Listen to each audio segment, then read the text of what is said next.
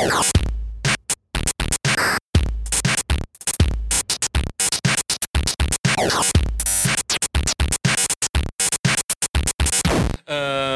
On va parler euh, de YouTube aujourd'hui, particulièrement de, de, de YouTubeurs, et on va essayer de se poser euh, la question de savoir ce qui se passe quand on fantasme le truc et ce qui se passe dans la réalité. Alors, euh, pour en parler, euh, évidemment, je ne suis pas tout seul, n'étant pas moi-même sur, YouTube. Je me suis euh, armé euh, de cinq protagonistes qui ont tous les cinq euh, bah, une vie différente euh, sur YouTube. Euh, je vais commencer par ma droite, où on a euh, Benzaï. Bonjour. Benzaï. Bon, alors, je- D'ailleurs, je ne sais pas comment je te présente. Comment je te présente euh, sous- Euh, Benzaï ton- ou Benjamin, euh, peu importe. Comment toi tu te présentes déjà euh, Moi je dis, euh, je dis Ben ou, ou Benzaï euh, si les gens me cherchent sur internet, mais il n'y a pas de. J'ai pas un grand fantasme sur ma persona online, euh, mais Benzaï, en fait mes, mes amis me appellent déjà Benzaï ou quoi, ça date Le de. mytho. C'est bien. c'est bien plus vieux que c'est bien plus vieux que, ma présence sur, sur YouTube, donc euh, donc ouais Benzaï c'est cohérent. Alors juste à ta droite, tu as Monsieur Karaté qui a plusieurs Oui. identités aussi. Alors c'est pareil. Oui, comment, je comment on Birkhoff. Nous sommes plusieurs. Schtroumpf euh, Oui, aussi. Schtroumpf farceur, Je trompe farceur. je pense. Oui. Donc t'as une préférence pareil euh, On t'appelle comment? On m'appelle pas en téléphone. général. Je suis surpris de qu'on m'ait invoqué ici. euh, Déjà. On va en reparler hein, d'ailleurs. Oui. Juste à ta droite, on a Julien Chiez. Alors c'est pareil, Bonjour. euh, là c'est une, un- une figure qu'on connaît beaucoup aussi sur, euh, sur YouTube. Toi, il n'y a, pas de quiproquo du coup sur comment on t'appelle normalement? Ah oui, moi c'est. C'est un pseudonyme, hein. C'est un pseudonyme, bien sûr, euh, que j'entretiens depuis un certain bout de temps, Il y a- depuis ma il y a naissance eu- à peu près. Il y a eu avant des, des pseudos, mais euh, qu'on- ça dont fait on longtemps, parle- quand même, dont on parle C'est plus comme du Julien tout. Le- Gollum Gollum, ouais, Par c'est- exemple- c'était Joypad. ça. Gollum, mais oui. C'était Gollum, oui, on sait. 96.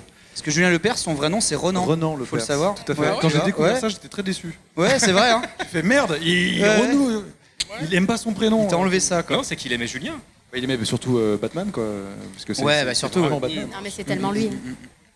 C'est lui. Michael Keaton. Ouais. Juste à ta droite, il y a Carole Quinten. Bonjour. Hello, bonjour à tous. pareil. On, on t'appelle comment C'est euh, pareil, peu de pseudos dans l'ensemble. Bah, c'est ça, on n'a pas été très Son originaux. prénom, c'est Ronan avec aussi. Julien. Oui, voilà, j'ai menti aussi. Non, non, mais c'est vrai qu'on n'est pas très originaux, c'est Carole Quinten. Et Caro. juste à ta droite. Caro. Caro. Et juste à ta droite, donc il y a Florent Gorge, pareil. Donc euh, c'est pas- c'est c'est Bruce Wayne, c'est pas Batman. hein, on est d'accord. Oui, moi, alors, de- moi je suis le seul imposteur en fait, de, parce que je suis pas youtubeur en fait. Et, Oh, euh, on en reparlera. Mais on je connais pas on Florent aussi. moi je suis là pour parler business en fait et euh, c'est tout. je suis pas youtubeur, mais c'est ça. Mais t'avais des lunettes avant. Comment? T'avais pas des lunettes? Ben, C'est pour ça, et je les ai enlevées, c'est pour ça que j'ai pas pu devenir. Ok. euh, youtubeur. Ah, donc ça, c'est la. Tout, la tout est lié aux alors. lunettes. Mais on, ça. a- on aura l'occasion de- d'y revenir. C'est qui le, le plus vieux d'entre vous sur YouTube? Ah, c'est Benjamin. Ça doit être Benjamin, Euh, bah, moi j'ai créé ma chaîne YouTube en 2007, donc euh, voilà. À la naissance de YouTube en fait. Alors c'est 2005, voire 2000 ou 2005-2006 aux États-Unis. Mais ouais, j'ai créé ma, ma chaîne en 2007 à la base pour héberger euh, des, euh, notamment euh, des traductions de, de l'Angry Video Game Nerd, euh, qui a été la grosse inspiration du joueur du grenier. Euh, Ceux qui connaissent le concept de s'énerver, de se filmer en s'énervant sur les Tortues Ninja. Bon, tout ça, ça c'est une vidéo que lui avait tournée en 2004 et qu'il a postée au tout début de YouTube en fait, et euh, qui est une des premières vidéos virales du monde du gaming. euh, et qui a été une de mes grosses inspirations, notamment pour euh, télécharger un logiciel de montage, etc. Donc, Parce qu'à la base, ce qu'il faut dire, c'est que longtemps. Benjamin, il est, il est, il est- t'as, le niveau pour être prof d'anglais en fait. T'as pas les diplômes pour être prof d'anglais? Si, Ah si, ouais c'est ça. Il, Alors, pas il est ça. ultra bilingue. il- tu Justement, il y a, y a pas, y a pas longtemps, il y avait un hashtag de, pour tweeter son parcours, pour montrer, pour montrer aux jeunes que à 18 ans, c'est pas grave de pas trop savoir où on en est, même si leur- la conseillère d'orientation te dit, euh, écoute, fais conseillère d'orientation, il n'y a plus d'espoir.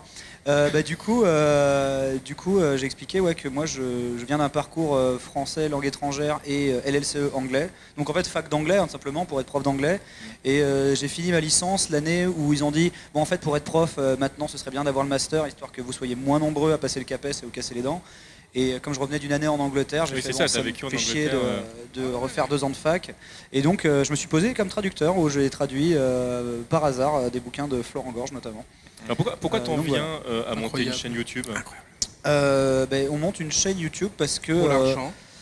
Voilà, l'argent. Euh, en fait, il faut savoir qu'à l'époque, hein, c'était totalement exotique de se dire qu'on peut gagner de l'argent sur YouTube. Euh, Il y avait peu de chaînes Il y a professionnelles. déjà la, la régie pub et tout ou- Il y, a- il y avait des pubs, mais sur des chaînes professionnelles, tu vois, genre sur euh, les grosses chaînes d'artistes, euh, les grosses chaînes de télé et tout. Mais un indé, tu voyais de la pub, mais tu disais pas le gars peut en vivre et tout ça. Et euh, notamment, on a cité donc un pionnier qui est James Rolfe, le Angry Video Game Nerd. Et il a mis des années avant de vraiment pouvoir en vivre, etc. Notamment parce qu'il s'est fait enfumé par, par rapport à la vente de t-shirts et tout, avec le site qu'il dirigeait, mais c'était autre chose. Mais c'est vrai que ouais, YouTube, ça ne peut pas être la motivation première pécuniaire, en tout cas, certainement pas il y a 10 ans. Et là, on va fêter euh, les 10 ans de, de ma première chronique euh, jeux vidéo euh, qui date de juin, de juin 2008. Quoi. Bon, JP Koff, toi, comment tu viens à YouTube? C'est quoi YouTube Hum. pour toi? Ah, moi, euh, moi oh, bah, c'est juste pour être les VOD des streams. Donc toi, tu streams. Tu streams sur quelle Je- plateforme à oui. la base Euh, je, euh, à la base, e-live, évidemment, feu, feu e-live. Petite dédicace. Euh, Voilà, petit oiseau mort. Parti trop tôt. C'est ça. Et euh, bah, quand e-live est fini, bah, euh, il y a une longue période de, de, de chômage, de, De remise en question. de, voilà, de, produits stupéfiants. Et après, j'ai été sur Twitch quand j'ai enfin trouvé un PC euh, qui puisse faire euh, tourner le, Le guac. l'internet. Et après, euh, YouTube pour mettre les VOD des streams. Mais c'est tout. hein. Après, Donc on je est sur pas. Twitch. Et si j'ai fait une vidéo avec lui, là, j'ai fait Oui. Fallout. Il a fait euh, le comédien, il a touché un cachet de C'est comédien ça, d'ailleurs. un cachet énorme. Pour se doubler lui-même euh, dans, euh, dans Fallout, euh, Ouais, dans ouais, Fallout 4. ouais, voilà. Mais sinon, ouais. Et il, a, il a fait euh, cette performance d'ailleurs avec le micro de sa webcam. Mm. Et ça, voilà. C'est très hein. bon son. Mais YouTube, c'est dur. Moi, je trouve que c'était dur. Est-ce que tu te considères toi comme youtubeur du fait que toi tu streams Non, non, non, non, je pense pas. C'est juste pour mettre les VOD, quelques best-of euh, d'escroquerie. Euh, mais sinon, euh, non, pas spécialement. Euh, Je trouve que c'est un milieu, c'est très dur euh, de, de, de, de percer parce qu'il y a- il y a beaucoup Il y a du d'appelés, peu d'élus. Il y a du Voilà. c'est sûr. Ouais, je, je cherchais la placer. je- voilà. C'est- Non mais c'est réussi. C'est bon. C'est aussi. Il y a, Bah, il y a voilà. d'autres euh, phrases à placer ou pas le... Je, je Il y a- vais il y a une voir, liste. hein, Je vais voir, ouais, je- écoles, Je check. tout ça. Julien, ton arrivée sur YouTube, ça date de quand exactement? Ah bah alors officiellement, enfin euh, si on regarde dans mon à propos 2011, mais sauf que j'ai découvert moi-même il y a un an que j'avais une chaîne YouTube. Je ne savais pas. C'est-à-dire j'ai dû la créer à cette, à cette En époque-là. fait, tout le monde a une chaîne YouTube si vous Mais avez un ouais. compte Google. Ben, c'est ça. Ça a dû se créer quand j'ai créé un Gmail ou je sais pas quoi. Ouais. Et donc j'avais cette chaîne-là, sauf que en fait, euh, elle a commencé le, officiellement le 14 avril 2017, donc il y a quasiment jour pour jour un an. Félicitations. Euh, Ah. merci. Joyeux anniversaire. Bravo. Voilà, donc ça fait à peu près un an. Mais en vérité, même un peu moins, parce que j'ai commencé avec une vidéo pour dire au revoir. Euh, ça fait bizarre quand même. Bonjour, au J'arrive, revoir. au revoir. Oui, tu, tu peux peut-être recontextualiser le, le- Eh ben, j'étais dans une autre vie, j'étais euh, rédacteur en chef de- d'un Game site que Cult. j'avais co-créé. Gamecube. Ça commence pareil et ça finit par blog. Ah, c'est l'autre. c'est l'autre. Je voilà. confonds à chaque fois. C'est- Il y, a un G- il y a un K et il y a un B. voilà. Et, et donc bah, ça s'est arrêté. Et donc en fait j'ai voulu dire euh, aux gens qui me suivaient euh, bah, au revoir quoi, parce que j'aime pas partir comme ça.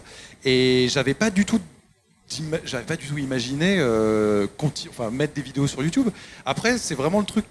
Enfin, moi, j'aime profondément le jeu vidéo. Euh, je l'ai fait. Moi, j'ai commencé en 96 euh, dans la presse papier à Joypad, PlayStation Magazine. Après, j'ai fait euh, plein d'autres choses, de la télé, de la radio, du web, pendant 10 ans. Et j'ai profité de cette période un peu d'hiatus. Je suis parti au Japon. Et puis, il y a eu le 3. Et on a fait le 3 Caro Jus avec Carole ici présente. Énorme. Et les gens Enchanté. ont vraiment Fantastique, kiffé. Énorme hashtag. Bah, franchement, Caro, Juju. C'est- c'est- C'était Euh, euh, ouais, c'était euh, c'était Original, incroyable. une fois de plus.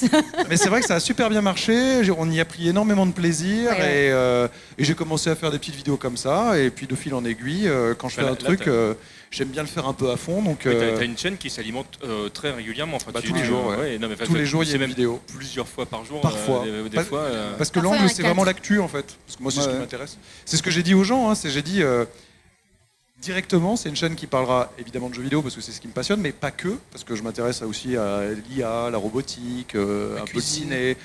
Alors la cuisine, effectivement, mais alors vraiment Le pas à un niveau où j'ai j'ai pas envie de faire subir aux gens mes mauvais plats. Euh, donc pour l'instant, pas encore. Euh, Il y en a qui font ça très bien. hein, je pense à Gastrono Geek, par exemple, Ouais. qui est euh, vraiment une très belle chaîne là-dessus. Euh, et ça s'est alimenté comme ça. Et c'est vrai que j'y prends beaucoup de plaisir. euh, c'est très cool. Quoi.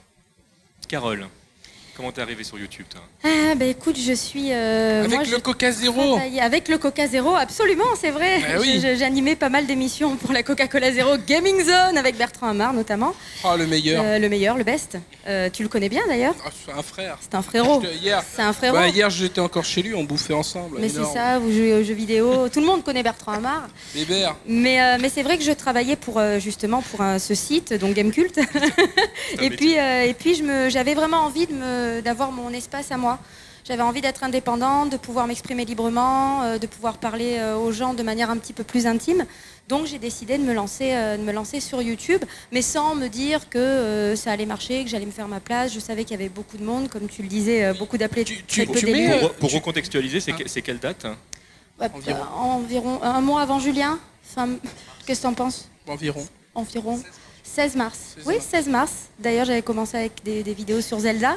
C'était la période, ma grande période Zelda. Et c'est vrai que, tout comme Julien, moi j'aime profondément le jeu vidéo et j'avais vraiment envie de pouvoir en parler euh, sans avoir une ligne éditoriale qui m'était imposée. C'est-à-dire que je, je trouve que sur YouTube, on a une chance, c'est qu'on fait, ben, on fait ce qu'on veut. À partir du moment où on reste correct, tu peux faire ce que tu veux, tu peux parler de, de ce dont tu as envie et tu peux parler aux gens de manière beaucoup plus directe que quand tu bosses sur un site d'actu euh, ou ailleurs. Enfin, c'est, Et d'humain à humain. Et, euh, oui, monsieur? Tu, tu mets les VOD de tes streams ou Du tout. ou tu... Non, du tout. hein. C'est pour du ça que ça marche ouais, mieux. C'est pour ça, ouais. tu crois peut-être que ça marcherait mieux Ouais, parce que tu sais, il y a des histoires de, de référencement. Si la vidéo est trop longue, moi je mets des VOD de 6 heures. Ah Tu oui, sais très le watch que- time là, il doit en Ouais. prendre un, un sacré coup. Mais, mais si tu mets les VOD de tes streams, Non, bah si. absolument pas. Ah bah of des streams, des streams Ah, mes YouTube. streams à moi, voilà. mais- YouTube. ah oui, oui, mais mes lives Mais comme qui, tu- se, euh, qui se mettent Ah oui, qui se automatiquement. mettent Par contre, les streams automatiquement, de la Ah JVTV, bah non. puisque Ah je bah. j'œuvre aussi Oui. euh, de temps en temps Ah sur ouais, JVTV, Ça, non, c'est. Ça non, ouais, je- faut pas être associé à faut pas être associé ces gens-là. Les. VOD des lives YouTube, oui. Très très bien. Ah oui, tout à fait. Ah, loupé, il y a un, il y a un petit loupé. Le tout, euh, là, au niveau, euh, donc tu disais, ouais, par rapport à, je, je rebondis sur, sur ce qui était dit par JP Koff, là, tu partages en fait tout ce que tu fais perso, en fait, sur ta chaîne YouTube. C'est bien ce que tu disais, en fait. Les streams, si c'est un truc que tu fais personnellement, pas quand tu passes par JVTV. Exactement, c'est ce que je fais sur ma chaîne YouTube, c'est euh, mon contenu. Voilà, et après c'est vrai qu'on fait pas mal de choses avec Julien euh, sous le hashtag euh, Caroju, Euh, donc les E3, les conférences, quand il y a des Nintendo Direct, tout ce qui est un peu événementiel, on aime bien travailler ensemble parce qu'on a l'habitude, parce qu'on parce qu'on habite ensemble aussi, du coup c'est pratique. Euh, Ah là là, ça voilà, c'est une révélation. Et oui, avec le Euh, bébé voilà. qui On arrive. savait en que c'était ça, le bébé qui arrive, Epona, tout ça, on, On a un savait que chien. c'était Les jumeaux, les jumeaux. C'est ça le problème. Donc voilà, mais on vous attend hein, pour le prochain euh, E3, on- tous à la maison. Ah, Voilà. oui, pas pour le bébé, oui, parce que là, tu... Ah Le bébé, non, il n'y a, pas encore de bébé. Ne commence pas à propager des choses euh, incroyables et magiques. Pas de bébé. alors comment du coup vous gérez quand vous faites un, un truc à deux C'est mis sur quelle chaîne? Qu'est-ce qui fait qu'on fait le choix de, de- de basculer sur une chaîne ou une autre hein Ah, C'est Parfois, sur l'acte c'est de mariage. on sort les couteaux. Parfois, on sort les couteaux. Non, non, c'est vrai que parfois, on peut un peu se. On peut un peu pinailler sur ça, mais en vrai, on arrive à se faire des réunions, à travailler de manière très professionnelle, c'est-à-dire qu'on se pose, on se dit voilà, ça va être le point. Non, non, mais pas du tout, Ça, menteur, c'est ce c'est qu'ils pas ont vrai. gagné sur la dernière vidéo. Qui est la meilleure monétisation. Exactement, c'est sur ma chaîne. Mais non, mais c'est vrai qu'on essaie de se caler, de voir ce qui serait le plus approprié, euh, de voir. En en général, pour le 3, on essaie d'avoir euh, peut-être un constructeur chacun, ou euh, l'année dernière, je crois qu'il y avait mis Oui, on essaie- le Ubi. Enfin, on essaie de se partager, en fait. On, On panache, on, quoi. On panache. Après, on est un couple, donc je ne veux pas vous mentir, on n'est pas là à faire euh, à tout compartimenter. Mais on essaie, voilà, de faire un petit peu les deux. Et parfois, bah, sur certains jeux, là, on a fait un live sur God of War, c'était sur sa chaîne. Euh, moi, j'ai fait d'autres choses, j'ai fait notre vidéo. Parfois, il parle de certains jeux, moi, non. Enfin, on, voilà, on essaie d'être le plus cohérent possible, Voilà, sans la- se mettre de barrière. La question se pose parce qu'effectivement, dès lors que ça devient quelque chose de, de professionnel et que bah il y, a- y a potentiellement moyen de récupérer de l'argent avec, c'est vrai que ça devient compliqué si à un moment donné on est obligé de mélanger le privé et, euh, et le public. Ouais, mais là, là, pour nous, c'est relativement facile parce Mhm. que c'est comme quand on fait quelque chose ensemble, c'est comme si tu es employé par une société et qu'il y aurait euh, deux piges, quoi. Donc on prend euh, ce que ça va générer au global et puis on fait euh, diviser par deux. Oui, mais fiscalement. Les embrouilles. C'est une très bonne question. Rien qu'à son c'était- regard, je me suis dit, Ah il va bah, dire une C'était pas, c'était pas à ça que je pensais en fait, et je ne- il n'y a pas de sous-entendu dans, dans mes mots, il y a- je ne vous souhaite rien, mais mettons qu'effectivement, il y a un moment donné, il y a, il y a splittage de, de, de couple, c'est comment chacun part avec son, euh, son, son contenu, donc euh, la, la question de mélanger du coup le professionnel et le privé, effectivement, Ah ouais. quand on met en, en ligne quelque chose, se, se pose, c'est pour ça que je vous posais cette, euh, Ouais, mais cette alors, question. vraiment, tu sais, nous, on le voit, euh, alors c'est toujours pareil, hein, quand effectivement, nous à la base, euh, on n'était pas ensemble. hein. À la base, on Elle est- s'aimait pas. hein. Elle était passionnée de jeux On vidéo, j'étais passionné de jeux vidéo. voilà. Et entre guillemets, euh, quand elle a ouvert sa chaîne YouTube, moi j'étais pas du tout sur YouTube et je j'avais strictement rien contre YouTube, mais je me voyais pas euh, un mois et demi après euh, être sur YouTube. Donc euh, bah, ça s'est fait tout à fait naturellement. Et c'est pour ça, il y a beaucoup de gens qui nous disent euh, Ouais, mais pourquoi vous faites pas qu'une seule chaîne? Mais parce que c'est deux individus, quoi, deux identités. Et il y a des choses qu'elle aime que moi j'aime moins, il y a des choses que j'aime que qu'elle aime moins, etc. Euh, elle a sa ligne édito à elle. Et c'est sa liberté, j'ai la mienne. Alors il y a plein de fois, on peut penser des choses peut-être assez proches, mais il y a d'autres fois, c'est pas le cas. Donc bah, on coupe. Et donc quand on fait quelque chose ensemble, c'est probablement que si on n'était pas en couple, on les ferait d'ailleurs ensemble parce qu'on s'est dit, moi, moi quand je bosse avec Carole, c'est parce que je trouve qu'elle est super légitime et qu'elle a toute, euh, enfin que c'est la meilleure pour en parler quoi. Donc euh, je la prends vraiment quand on bosse, je En peux tant que personne. t'assurer vraiment. Alors ça c'est quelque chose que j'ai su déjà faire. Et Alors, dans ma vie d'avant, euh, à la Gameblog en l'occurrence, euh, je peux t'assurer qu'elle avait aucun passe droit. C'est, j'étais même parfois assez euh, Ah ouais, sévère quoi. Je pense que j'étais même la plus. euh, Ouais. la C'est- jugée plus sé- pour moi ouais, justement il y a une vraie séparation quoi. Et donc quand on fait un E3, on bosse. Et si on gagne, bah, on gagne ensemble. Si on perd, on perd ensemble. Donc euh, et si on gagnait, en l'occurrence ça se passe super bien, on est super content.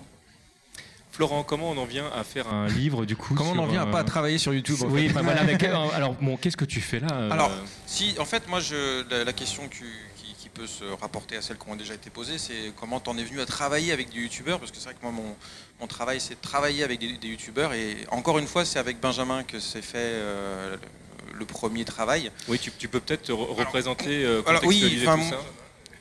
Ben, donc euh, moi je suis Florent de la société Omaki Books, donc on publie des bouquins sur les jeux vidéo, la culture du jeu vidéo, la culture pop, etc. Et euh, un jour avec euh, Binge, puisqu'on se connaît depuis très longtemps, hein, ça fait avant que tu deviennes youtubeur en 2009, France. on s'est rencontrés en 2009. Ouais, donc tu, il, tra- il traduisait un de mes bouquins sur l'histoire de Nintendo en anglais, donc j'avais totale confiance en lui, il parlait super bien anglais, et donc on lui a confié ce boulot. Et puis il s'est lancé sur, euh, enfin, sur YouTube en France. J'étais déjà un peu sur déjà, YouTube. mais En fait, tu quand on s'est rencontrés, je commençais à penser à faire ma, ma chaîne en français, Ouais. mais j'avais déjà une présence en ligne euh, en anglais. Et, euh, et j'avais des touches avec euh, notamment une vieille agence qui s'appelle, enfin une vieille agence, j'imagine qu'elle existe encore, Alerte Orange, Ouais. qui avait un petit site qui s'appelait Digital Games, euh, où en fait le rédacteur en chef connaissait ton travail, il nous avait introduit, Jean-Philippe Alba, que je salue. Ouais. Et du coup, il m'avait encardé pour, pour traduire un bouquin de, de Florent. Et petit à petit, moi, je développais mon activité. Et finalement, j'avais commencé à faire moi-même des espèces de mini-publicités en vidéo pour les livres euh, qui sortaient euh, avec Florence Ouais. chez euh, Pixel Love, donc, ouais. son ancien éditeur. Et en fait, petit à petit, quand mon public s'est développé à partir de 2010-2011, euh, ben, euh, genre, t'es venu avec ce- un projet. euh, Bah, on est resté copains et puis c'est vrai que tu cherchais à développer ton entre guillemets ton, ton business etc et puis on a eu l'idée de faire ce, ce genre de choses c'est des DVD euh, qui compilent euh, plein de choses plus des bonus et surtout un, à l'intérieur une grosse Excellent grosse bonus d'ailleurs. Ah oui, Euh, ah, oui, il y a euh, karaté dans les bonus du dernier, du dernier, euh, du dernier coffret. et euh, parce que en réalité sur les dédicaces il y a beaucoup de gens qui lui demandaient sans arrêt tu veux pas faire un jour un DVD sur euh, qui compile tous tes épisodes? On trouvait ça bizarre en fait de se dire mais c'est gratuit sur internet les gens vont c'est payer pour un- comment, comment on en vient à produire quelque chose mais c'est étonnant mais ça effectivement ça ça c'est c'est- enfin il y a mais pas si y a pas de tabou mais ça se vend. Et tout, tu as Et- plus. exactement, mais quand- ça disparaisse. Quand, quand tu es fan, exactement. Bon, il faut l'objet. on- quand tu es fan, il y a des gens qui, qui vraiment le veulent, donc on leur donne tout simplement. Et euh, sur les salons, euh, c'est vrai qu'il dédicace euh, ses DVD. Pour lui, c'est un support de dédicace qui est, qui est appréciable. Il y a du bonus, il y a des- du contenu supplémentaire, donc c'est vraiment quelque chose de, de cool. Et puis ensuite, Benjamin, qui était euh, bien pote avec Joueur du Grenier. Joueur du Grenier a vu son coffret Art Corner. Et de fil en aiguille, donc je suis rentré en contact avec euh, le JDG qui lui aussi voulait un coffret. Et on a fait des coffrets, voilà, genre du grenier aussi, et, euh, et voilà, enfin c'est un peu ça. Bizarrement. Bizarrement. Exactement. Mais ouais, et le jeu de Sur, cartes. sur le, sur le il y a même des jeux de principe, cartes, ouais, parce que du coup il y a des bonus également. C'est ça, euh, c'est c'est les Ouais. émissions telles que les gens peuvent les voir, mais euh, Avec beaucoup d'ailleurs de même avec moins, de résolu- moins haute résolution, vu que c'est du DVD. Bah là, on va Euh, passer bientôt au Blu-ray parce qu'on a plus va trop passer le au. Blu-ray ouais. Ah ouais? C'est super Ah, cher le 480 Blu-ray. ah là, bah les- oui, les you- trucs, hein. YouTube. euh, Euh, et on peut pas faire autrement. Mais ah, par contre, mais un en fait, vrai, vrai euh, YouTuber. Moi, je, Donc moi, en je suis à fait, la 4K, moi. mais en c'est- vrai, c'est vrai que comme il y a tout un, un truc dans mon univers sur, euh, sur les, les objets collector, moi-même qui collectionne beaucoup de supports physiques pour des films qu'on peut trouver facilement en HD, en streaming, etc.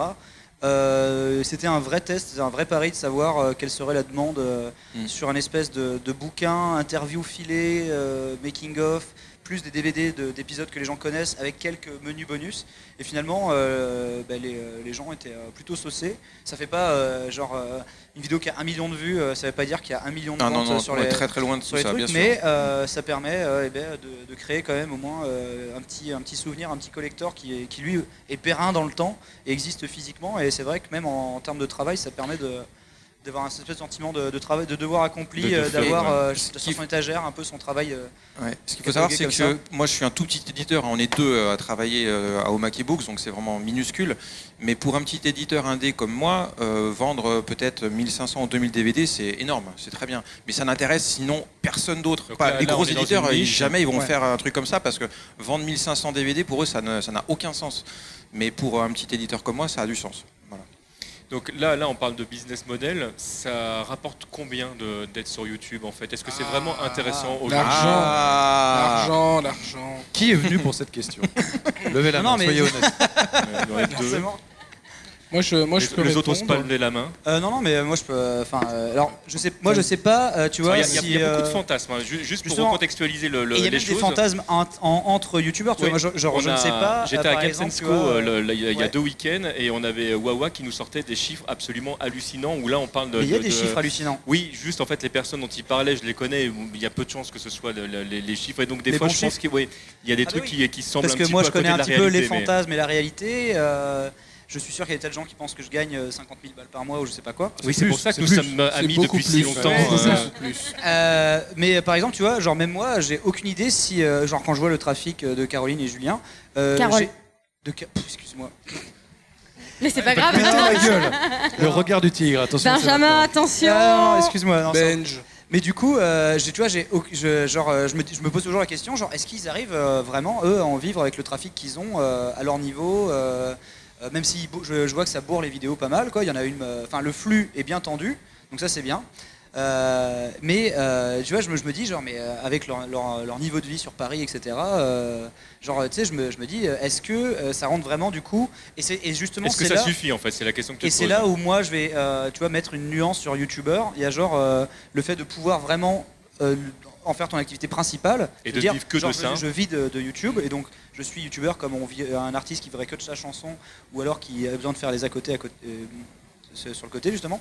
Euh, ou alors euh, quelqu'un qui a un trafic, euh, genre euh, il y a des gens, je vois le trafic qui génère, je me dis il n'y a pas de problème, surtout par rapport où il habite, etc. Et du coup, tu vois, moi, même moi, je me, alors que je, je Je baigne dedans, j'ai travaillé pour, pour un network qui sert justement à payer des youtubeurs vis-à-vis de- des pubs qui sont, qui sont devant. Et, et des fois, je m'interroge quand même sur.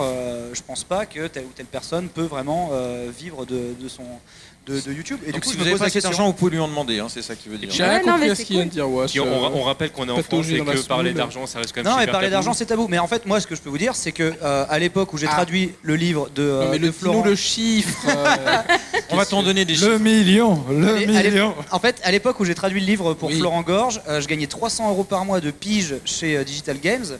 Énorme. Euh, Et nous, on t'a filé c'était des- 3000 3000 Et eux, euros pour m'ont payé traduire le 3000 bouquin. euros pour traduire un bouquin de, de plus de 200 pages. Et t'étais Ah ouais méga content, quoi. Et j'étais là, c'est- c'est c'est 50% de mon budget annuel. Je peux vivre 6 mois sur ces 3000 euros, c'est fantastique. Ouais. Donc merci, vous m'avez sauvé la- mon année 2010. Euh, Et maintenant, tu claques des doigts. et- mais maintenant, euh, c'est clair que maintenant je gagne plus, je gagne plus que ça par mois euh, sur mon trafic YouTube. Ah, Euh, mais parce que le trafic YouTube, comme je dis, le il faut avoir un flux bien tendu. Euh, Au Guinée. mais, il faut- mais en fait, c'est que Tu as l'air tendu d'ailleurs, qu'on parle de chiffres. Mais non, mais regarde, là je te dis, je te dis qu'on on dépasse, on dépasse ça par mois, mais parce que le, ch- en fait le, le trafic est énorme. C'est pas une question d'abonnés, c'est pas une question de vues sur une ou deux vidéos que vous pouvez voir sur la chaîne, ça C'est vous la donne un ordre totalité. d'idée. C'est vraiment le chiffre par mois et non même pas de vues mais de minutes regardées. Voilà. C'est-à-dire que maintenant YouTube va rémunérer aux millions de minutes regardées collectivement sur votre chaîne si tant est bien qu'elles viennent de pays où c'est bien monétisé. Donc on a de la chance en. France, en Suisse, en Belgique, c'est pas mal. C'est pas le Euh, Canada, Au Canada hein. aussi. Au Donc, Canada. ce, Ouais, que, ce que- voilà. ce que tu sous-entends, c'est que si jamais je commence à regarder une vidéo de quelqu'un que je m'arrête à 30 secondes et que je vais regarder autre chose, la personne ne Il touche, touche rien. euh, quasiment rien par rapport à si tu regardais 15 minutes de son contenu. D'accord. Et Ouais, c'est pour ça. Par contre, après, si ça fait beaucoup de vues, s'il a beaucoup d'abonnés, il peut aller gratter d'autres trucs à côté. Ah mais il peut c'est surmonétiser la son phase du 1. Et souvent, les, les, les abonnés se désabonnent pas. Donc tu vois Oui, des oui, mecs oui. qui font des 10 000 vues alors qu'ils ont 3 millions euh, d'abonnés, ils arrivent à gratter. Et ça, c'est beau. Ça, j'ai jamais compris quand même. Ouais. Ça veut dire que sur leur flux, ils voient des trucs qui visiblement les intéressent plus et ils se désabonnent pas. Je comprends non, pas. ils s'abonnent pas. Ben, moi, enfin, genre moi, j'en, suis coupable aussi. Je, je suis sûr que chez vous, euh, des fois, vous regardez vos abonnements YouTube, il y a euh, 30 vidéos par jour qui tombent. Vous cliquez sur deux ou trois, tu vois, genre euh, c'est euh, et vous avez pas forcément le réflexe de dire oh allez j'ai plus envie de regarder euh, PewDiePie, Mhm. j'ai plus envie de regarder machin, karaté ou je sais pas quoi. Non, moi, je. Les gens sont déjà pas abonnés. les gens ne sont pas abonnés euh, de Mais base. pour répondre à ta question, Oui. euh, alors nous ça fait un an seulement, donc euh, quand même je pense que c'est très récent. difficile d'avoir un recul euh, là-dessus, d'autant que on s'est mangé de plein fouet ce que tous les youtubeurs a priori du monde euh, ont eu, c'est tous les problèmes qu'il y a eu suite aux incidents avec PewDiePie, avec euh, Logan Paul et compagnie, qui a été ce petit dollar jaune qui a été euh, beaucoup médiatisé par beaucoup de youtubeurs parce que c'était moi. et hein. qui a c'était- frappé énormément de youtubeurs. C'était ma question d'après, donc du coup, si tu peux recontextualiser. En fait, euh, suite à des problématiques sur des très grosses chaînes, euh, YouTube a eu euh, énormément de, de partenaires, euh, je crois Pepsi, Coca-Cola et compagnie, qu'on fait euh, Disney. On veut Ont plus être associé ouais. À certains contenus, donc on retire notre argent. Et vraiment, ça a été euh, des milliards très rapidement, sur une période très, de- très courte. Et YouTube a un peu balisé. Du coup, ils ont mis en place, un peu à l'arrache quand même, globalement, enfin en tout cas, je crois que pour en avoir parlé avec beaucoup de complètement à youtubeurs, l'arrache. des algorithmes, donc c'est pas des humains qui le gèrent, c'est vraiment des IA, qui scannent l'intégralité des vidéos qui sont euh, postées et qui décident, euh, avec du deep learning, si elles sont adaptées ou non euh, Au aux contenu, publicitaires. Et sauf que honnêtement, j'ai eu l'impression, hein, pour en avoir parlé quand même avec beaucoup de youtubeurs, des petits, des moyens et des très gros, que c'était mais la roulette russe totale. Ouais. Soit tu passais à travers, il n'y avait aucun problème, soit c'était, et c'était notre cas, euh, de l'ordre de 90% à parfois 100% des vidéos qui étaient flaguées. Donc là, tu pouvais contester, Ah, c'est ça que veut dire Il fallait flaguer. qu'un mec Voilà. regarde. Ça correspond Et là, il y avait un humain les annonceurs. qui venait Voilà. vérifier si ta vidéo effectivement contrevenait. Alors pour être jaune, il fallait genre que tu aies des propos un peu euh, tendancieux, Même un mot clé. hein. insultants Oui. ou machin. Et toi, Alors, c'est passé? Ah ben moi euh, ouais. oui, mais, mais parce que, mais parce que c'était hein, les, les très gros étaient moins touchés a priori de ce que j'ai pu Mais, voir, parce euh, qu'ils étaient euh, considérés Ah, comme Il y, euh, a- il y a certains youtubeurs qui se sont officiellement référencements. ouais, ouais, c'est, ouais. euh, Mais il y en a qui faut sont connaître il y en les a bonnes beaucoup qui personnes. sont roulette. pleins. Euh, mais je sais que par exemple, tu vois, euh, typiquement une VOD, euh, je marquais euh, cul de sac, mais comme il y avait cul dans le dans le mot, Ouais, ouais. c'était Ah, mais tu directement cherches aussi. hein. Xbox One X, iPhone 10, Ah ouais ouais, en fait ils étaient X, t'es foutu. hein. c'est Ouais, ça, voilà. c'est réglé. FF10, par mots-clés, c'est ils étaient terminé. euh, hyper frileux. Et euh, c'est vrai quoi, il y en a qui ont euh, du coup ça vous a peut-être un petit peu Ah bah euh, nous, c'était- vous, vous Ah, êtes nous, arrivé à la mauvaise période. Ah bah non, chaque nous, on est arrivé au moment où c'était la merde. voilà, on est arrivé, Ouais, n'est-ce pas Voilà, après la guerre. Et c'est vrai que toutes nos vidéos, mais 100%, hein, d'ailleurs, c'était, euh, c'était plus une fois qu'ils ont dit qu'ils avaient un petit peu résolu le problème. Ils ont dit c'est bon, on a réglé le problème, ça va aller mieux. Octobre. Octobre 2017, Voilà. on reçoit un mail que a priori tout le monde a reçu du style on, a- gros, on vous a Ça va entendu, mieux. on a compris votre Voilà. gronde, on a amélioré les algorithmes et maintenant ça va aller bien. À partir de ce jour-là, on est passé de 90% des flagués à 100% des flagués. Voilà. Tout, Ah, Mario, Sonic, Bah, voilà. flagué, flagué, Mais des trucs vraiment, tu parlais, voilà, par exemple, C'était j'ai ouf. fait le test de Sonic, euh, enfin, je veux dire, c'est. Le des- mail, c'était no reply. Donc à chaque fois tu contestes, t'es un petit peu vénère, et tu sais que ta vidéo il y a aucun problème, tu contestes, donc tu comptes 24, 48, 72 heures, et là. Parce que je suppose que Il y a beaucoup davantage. de gens Et là, qui y a pas de contestent, problème. après il faut le temps que les gens regardent les Mais vidéos. le problème c'est que et ça, la durée de vie de la vidéo. Bah, euh, c'est voilà. ça, tu fais tes vues et donc la potentialité de gagner de ta vie sur en fait les 24, 48, 72 oui. premières heures, à quelques rares vidéos. Ouais, ouais. Les questions. Donc bah, en fait euh, zéro et il n'y a pas d'antériorité. hein. Ils te disent ah en fait il n'y avait aucun problème, on s'est planté. Ah oui, non, non, mais ça, bon, ça on pas, ouais. filera rien. Non, parce Oui, qu'en attendant, les pubs, elles sont passées. Et, euh, et c'est YouTube qui récupère évidemment Ouais, le budget ouais, ouais. Ah pub, bah oui. etc. Ah bah oui, c'est tout à On c'est s'est tout à- à trompé, leur par avantage, contre, hein, on soyons te très clairs. remboursera pas. Quoi, te hein. rembourse On t'a rien, pris quoi. ta thune, mais bon, c'est pas grave. Mais pardon, hein, mais c'est Quand cool. t'as pris ta thune, on t'a pris ta part. Quoi. Oui, voilà, exactement. Mais après, il faut voir aussi, vraiment très concrètement pour ceux qui voudraient se lancer sur YouTube, que clairement, moi, ce que j'ai découvert, c'est qu'il y avait vraiment une saisonnalité. Bah, finalement, comme dans tous les médias. hein. Ça veut dire que Ah oui, fin d'année. janvier, c'est- ça sert à rien de se plaindre sur Twitter. Ah bah alors, comme quoi, voilà, moi j'ai découvert janvier le, premier rapporte jo- le moins. janvier. Ah mon dieu. Parce que c'est la vache maigre depuis L'enfer. 10 ans d'internet quoi. C'est Ouais, ouais. genre en janvier, même C'est avant. YouTube, nous on postait nos vidéos c'est- sur Blip et Blip en jan- Blip c'était euh, à l'époque hein, c'était 10 dollars, on touchait 10 dollars du CPM réel, c'est-à-dire que sur un serveur un peu malgache euh, on postait un truc en décembre, je faisais, je faisais 10 000 vues, je touchais 100 dollars net, euh, genre le lendemain quoi. C'est plus du tout le cas aujourd'hui sur C'était, YouTube. c'était dingue. Tu vois, genre si je faisais les audiences maintenant, là, par contre, là, pour le coup, j'aurais un bateau, quoi. Mais euh, le- en janvier, ça tombait à 2. Mm. Tu vois Et du coup, en fait, c'est euh, toujours, tout le monde s'est habitué. euh, C'est quoi les autres mauvais mois là?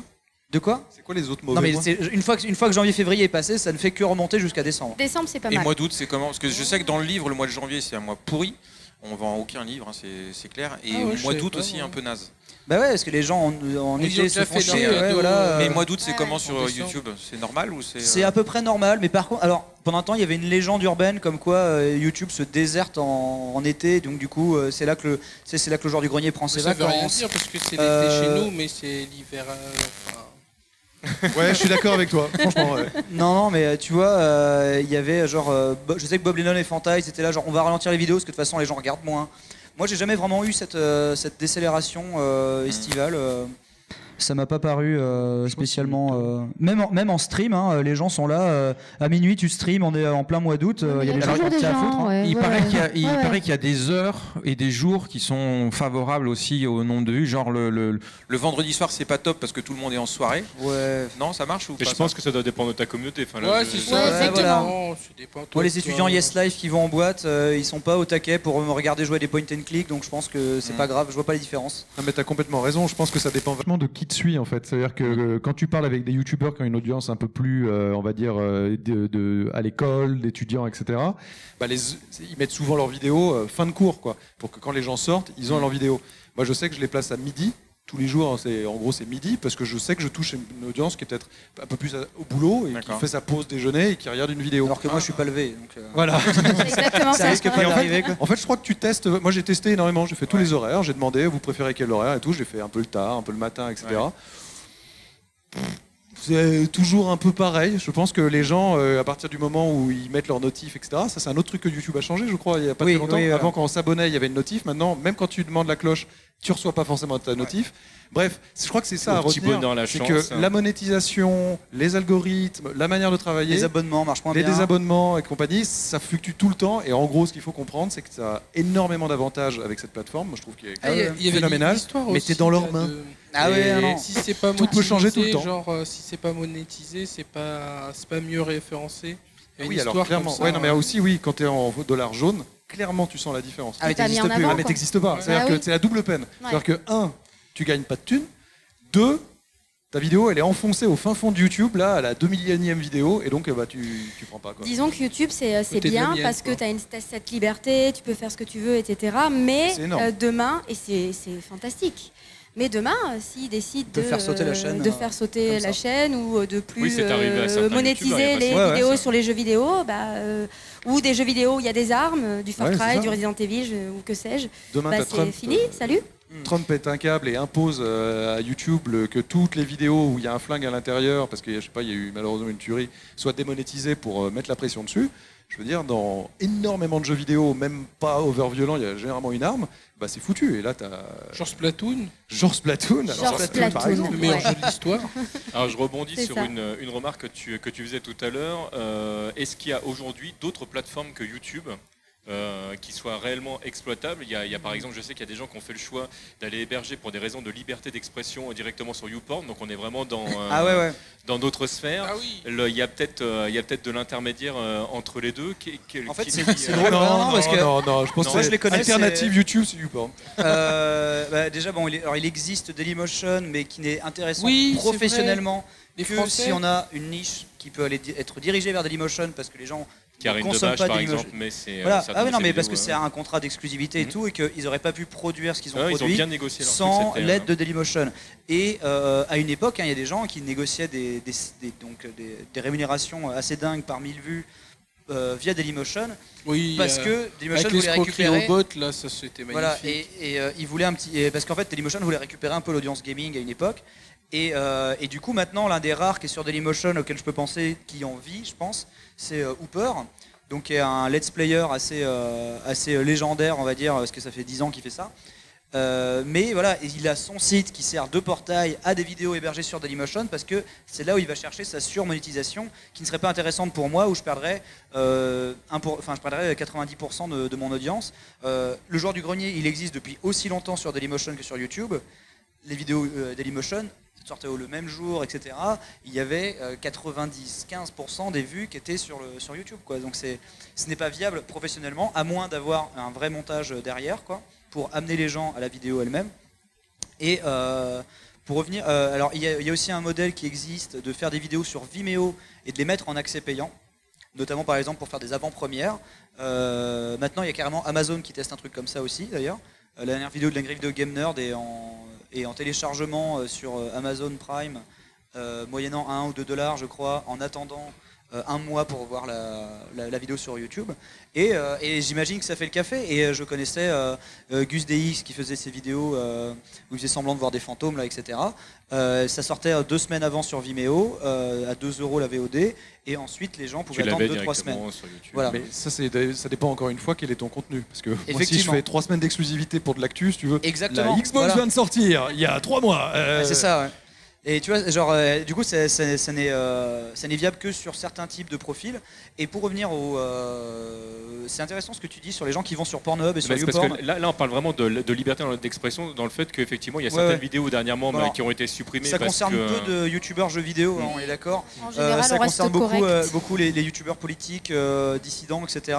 Cela Euh, dit, moi, la seule et unique vidéo qui, une fois qu'elle a été flaguée jaune, n'a pas été euh, Déflaguée. Sur déflaguée, YouPorn. C'était celle où je parlais de. Euh, pas non, de, enfin oui, mais Oui. euh, je veux dire de, de Detroit, sur le fait que le jeu allait potentiellement pouvait être censuré. Ouais. Et le terme censure et le fait de parler Ah de la censure Oui, oui, pose ne rentre pas dans YouTube, les euh, considérations. Donc euh, celle-là, non. Non. On valide, c'est pas pour les annonceurs. Tu fais bon. Mais je veux dire, je trouve, moi mais j'ai- personnellement. J'aime J'ai le mot vu des, euh, censure et. Non, c'est Mais ce, qui, qui est hallucinant, c'est que j'ai vu des, des vidéos où il y, a des, il y a des personnes qui essayent euh, justement quand il y a beaucoup de pression sur YouTube, parce que vous le savez, il y a des commentaires, on en parlera après, qui sont parfois pas très, Ah, pas ça c'est cool. bien. On en, on en parlera Ah, après c'est le mieux les Voilà. commentaires. Le, euh, Il y a des gens qui ont décidé de faire des vidéos pour expliquer pourquoi c'était dommage qu'il y ait euh, une forme de racisme, une forme de misogynie, etc. Et en fait, ces vidéos-là ont été censurées parce que le mec expliquait que c'était dommage d'en arriver là. Donc on est alors euh, l'explication, c'est oui, vous, euh, on- il faut pas dire des choses racistes, faut pas. Mais c'est le contraire que je voulais dire. Ah ouais. Et donc ces gens-là sont partis effectivement ailleurs pour pouvoir Mhm. euh, expliquer. euh, Alors après, du coup, il y a une deuxième problématique qui se pose, parce que moi, je trouve ça bien, en fait, de se dire que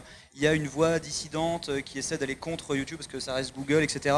C'est pas non plus des anges, on est d'accord.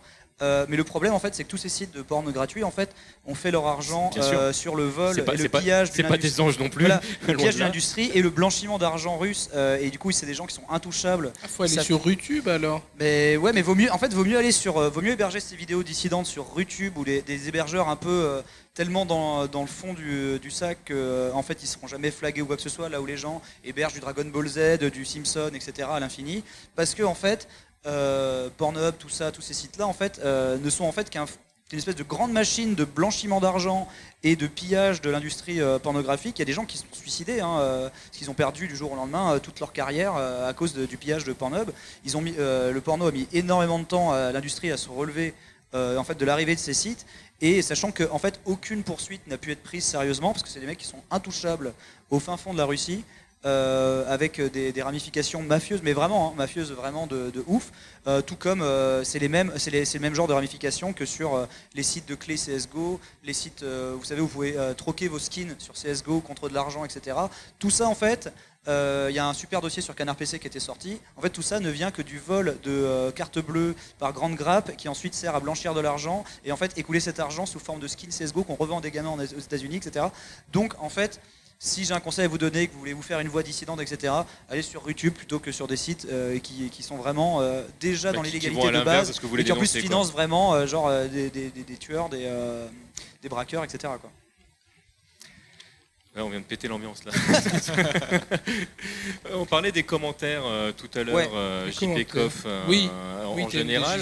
Comment est-ce qu'on gère sa communauté? Comment est-ce qu'à un moment donné, quand on reçoit un commentaire qui est justement euh, pas très agréable, euh, comment est-ce qu'on on Ah. gère cette partie-là Ah, moi, je Toi, peux toi, je, parler je pour sais que tu as beaucoup de mal à gérer ce. Moi non, ce je, moi je l'ai- moi ça me fait beaucoup rire euh, en fait, ça me je moi ça me fait rire mais après je sais pas, je dois avoir un humour bizarre.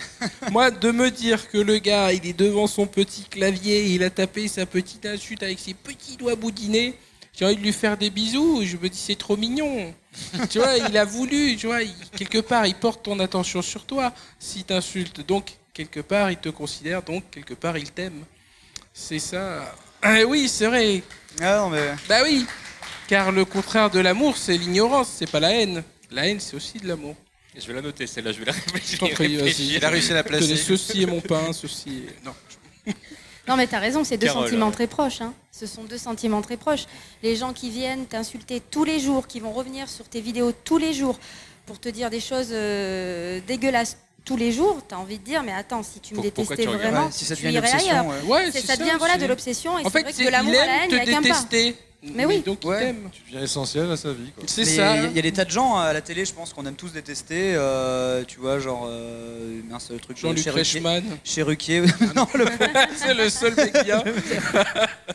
non, non, mais il y a- on, a tous, euh, on a tous des têtes de turc à la télé. L'internet te permet de lui envoyer un message euh, en PCV euh, en mode genre tiens, C'est pour moi. Mm. Je pense que si.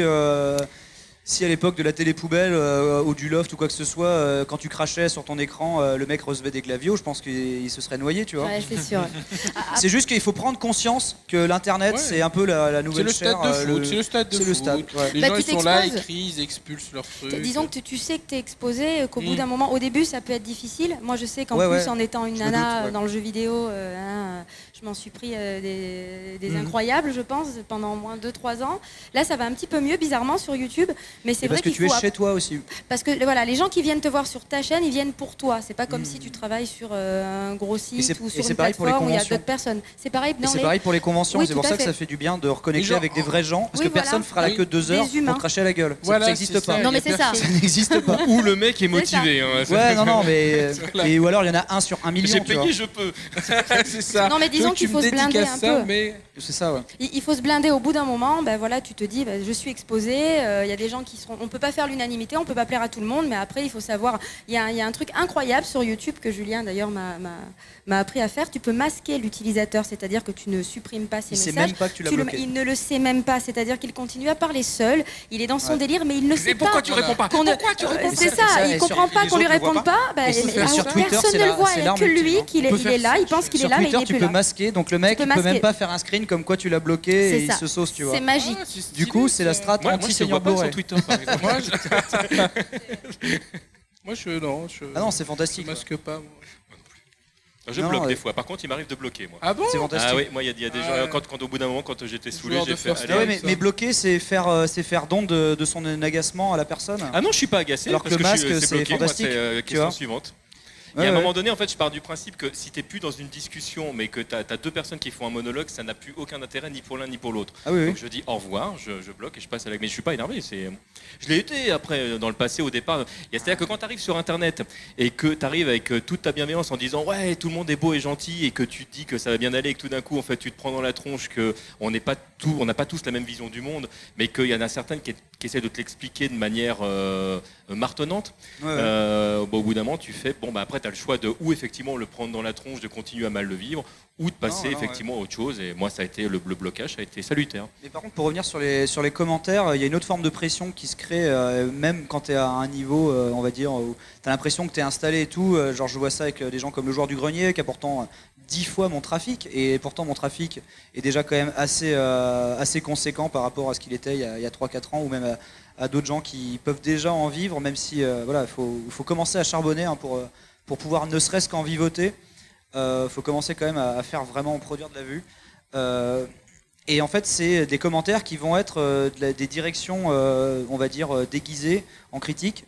C'est-à-dire en fait que euh, YouTube, en fait, le, rapport avec les viewers est tellement euh, proche que les gens vont s'improviser euh, producteurs, euh, genre euh, décideurs, euh, agents et, euh, tout simplement euh, euh, mince, euh, chef, de, chef de projet ou, euh, ou rédac chef de ta propre chaîne.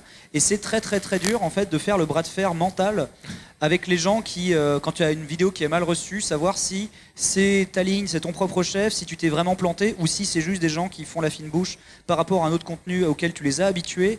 Et du coup, en fait, il faut vraiment chouchouter ses viewers, mais d'une certaine manière, tout en étant un peu ingrat avec eux, parce que sinon, en fait, ils peuvent te bouffer tout cru. Et moi, j'ai vu ça avec. Parfait, Parce euh, que tu, tu, tu, tu fais une remarque sur une question que je voulais vous poser c'est comment est-ce qu'on fait Alors, vous, ça va forcément être moins le cas parce que vous êtes entre guillemets vous-même, mais comment on fait pour sortir d'un personnage si jamais on a envie de créer Ouais. autre chose? Tu vois, parce que moi j'ai le bon exemple euh, d'un américain qui s'appelle Doug Walker qui faisait le Nostalgia Critique, je sais pas si vous connaissez un peu dans le coin. euh, mais qui était très très connu pour faire des chroniques où il s'énervait sur des vieux films. Et au bout de 5-6 ans, il en a eu marre. Il avait fait tout un film de 3 heures, euh, produit avec les pieds, mais bon, c'est pas, grave. Mais du coup, sur son site, il y avait un gros événement à regarder en vidéo où son personnage mourait en fait, partait dans l'éther et en fait. euh, pour expliquer qu'il était en chacun de nous, ce, critique nostalgique euh, de, de vieillerie, etc. Et derrière, il a démarré une série qui avait rien à voir, une série de fiction et tout. Et il s'est bouffé pendant six mois, c'est de la merde, reviens sur ton truc et tout. Et là maintenant, aujourd'hui encore, il est revenu, si tu veux, peut-être un peu la queue entre les jambes, vers son ancien personnage. Euh, et je sais que j'en ai beau- beaucoup parlé avec le joueur du grenier, qui fait pareil, genre euh, se lasse un petit peu, donc tente des nouvelles choses, toujours dans le carcan genre du grenier pour pas trop perdre les fans. Mais euh, si tu veux, c'est toujours un bras de fer mental qu'il a avec les gens. Alors que vous vous dites, mais le joueur du grenier, il a tellement de millions de gens qu'il aime. Genre pourquoi il se prendrait la tête à se dire, est-ce qu'on peut vraiment se permettre de faire cette vidéo-là Pour te dire, qui est-ce qu'il y a des gens ici qui ont vu la vidéo Harry Potter avec le joueur du grenier où je joue Hermione Granger? Euh, Eh bien, C'était donc toi ah oui, euh, T'étais tellement bien maquillé. vous pouvez me suivre sur Instagram, texas.granger d'ailleurs, elle fait des selfies. Mais euh, tout ça pour dire que pendant le tournage de ce truc-là, alors que c'était la vidéo la plus importante du joueur du grenier depuis un certain moment, avec le plus gros budget, on était sûr de tout péter, on avait plein d'invités incroyables, Mister MV, y penser, tout ça.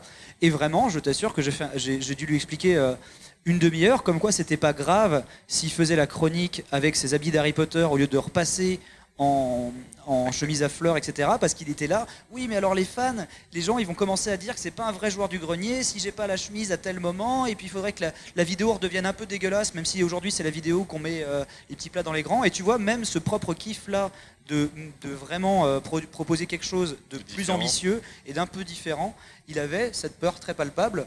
euh, d'avoir un mauvais retour euh, et qui est purement mental parce que la vidéo c'est sûr qu'elle allait marcher Bah c'est oui. sûr que euh, il Mais allait oui. euh, voilà il allait tout baiser et ben mine de rien ça a été ça a été une un doute qu'il avait et comme quoi il y a aucun niveau auquel tu es au-dessus de, de ce que peuvent te dire les, les gens Ce que sur je comprends, euh, c'est sur que tu euh, que ou, tu euh, balances ou pas mal. Daniel qui ont qui Mais non, je balance des pas. Je t'explique que même des gens bien plus. euh, Tu vois, je dis, je dis même pas ça que pour moi. Je dis même des gens qui sont bien au-dessus de moi dans le game. En fait, ils ont ce même, euh, ce même mal-être, euh, ce même. C'est-à-dire qu'ils lisent bras les de fer. commentaires, quoi. Et, qu'ils Et c'est exactement ce qu'a fait Mathieu Mais Sommet. il a maigri à partir de ce moment-là. Toi, Quand t'as maigri, t'as triché. Mais c'est ultra Ah, stressant. euh, YouTube. C'est ça. C'est vraiment stressant. Enfin, il faut pas croire que c'est que. Il y a plein de gens qui s'imaginent que faire des vidéos euh, à la maison, machin, c'est cool, c'est la détente, il n'y a pas de stress, tout va bien. Moi, personnellement, je sais que c'est. euh, En fait, tu deviens ton propre patron, mais, Mais- tu as un million d'actionnaires. Mais, mais c'est exactement Alors, ça. Ouais, mais alors, moi je trouve que, fort de ces expériences-là, c'est peut-être la chance que nous on a, c'est on a vu des chaînes qui étaient spécialisées, par exemple, il y en a eu beaucoup qui étaient spécialisées pendant une période sur euh, Call of Duty. Et puis quand Ouais. Call of Duty a commencé à baisser, ou quand les créateurs de contenu ont eu envie de faire un autre jeu ou autre chose, bah, leur communauté a très mal réagi. Et c'est pour ça que nous, dès le début aussi, on s'est dit, et moi j'ai vraiment dit à la communauté qui commençait à me suivre, j'ai dit, franchement, je, sais- je, vais, je, vais, je vais partir du postulat que vous êtes intelligent, car je j'en suis persuadé, et ben vous savez que ce que je vais faire, c'est avant tout me faire plaisir. Et c'est pas vous insulter, parce que si je fais quelque chose qui me fait plaisir, et pour que ça me fasse plaisir, il faut que ce soit diversifié. Ça veut dire on va parler un coup de jeu vidéo, un coup d'un film, un coup euh, d'IA, de robotique, puis si on a envie de faire un featuring Kojima. avec quelqu'un qu'on aime bien, de Kojima, eh ben on va le faire et on va vous embarquer dans ces aventures-là. Eh bien, je pense que du coup, tu donnes envie d'être regardé parce que tu es bien. Tu vois, je pense que le joueur du grenier, euh, comme effectivement ce personnage avec Seb, ils le tiennent depuis tant d'années, euh, ils ont un peu peur euh, de, de le faire évoluer, de le faire Ouais, sortir. Et c'est légitime. Et comme en plus ils sont extrêmement proches de leur communauté, je peux très bien le comprendre. Mais si dès le début ils avaient varié les choses, Ouais, ouais. ils n'auraient pas été dans cette logique. Sinon, après, tu es prisonnier de ta Oui. communauté, en fait. hein. Mais ça n'arrive pas qu'aux youtubeurs, hein. ça arrive aussi même à des Ouais, mais à acteurs. des acteurs, effectivement. Tu vois, par exemple, je pense, euh, tu vois, les act- euh, je pense à Sarah Michelle Gellar, par exemple, qui a été euh, Ouais, des ouais. années dans le rôle de Buffy, que j'adorais. Bah, derrière, elle a refait une série euh, qui a- où il n'y a eu qu'une saison, je ne sais plus comment s'appelait cette série, où elle était géniale, c'est une super actrice, mais elle est jamais sortie de ce rôle. Elle est jamais sortie de ça, ouais. Et, et- et c'est dommage. En fait, ouais, C'est ça. Il y, a des, vraiment il y a des triste. tas de problématiques en fait finalement qui sont euh, qui sont celles, pas forcément celles du YouTube, mais celles du spectacle euh, ou du, euh, de la production Dès, dès audiovisuelle. lors quoi. que tu te mets en lumière. euh, Ouais, ouais. Oui. C'est pour ça, ça. que moi, le meilleur conseil que je pourrais donner à des gens qui ont envie de se lancer, c'est tout de suite imposer votre style directement. Dites Ah. les choses clairement. Parce que Bah, comme ça, moi, au moins, les gens ça. qui arrivent, Et ils savent. se laisser les portes ouvertes surtout. ouais. Mais moi, dès le début, j'ai dit, je, bah, de toute façon, j'ai fait un peu de tout. Moi, dès le début, j'ai fait de la cuisine, j'ai fait du cinéma, j'ai fait de la musique, j'ai fait, j'ai fait un peu de tout. Et ça n'a, ça n'a pas pris non plus.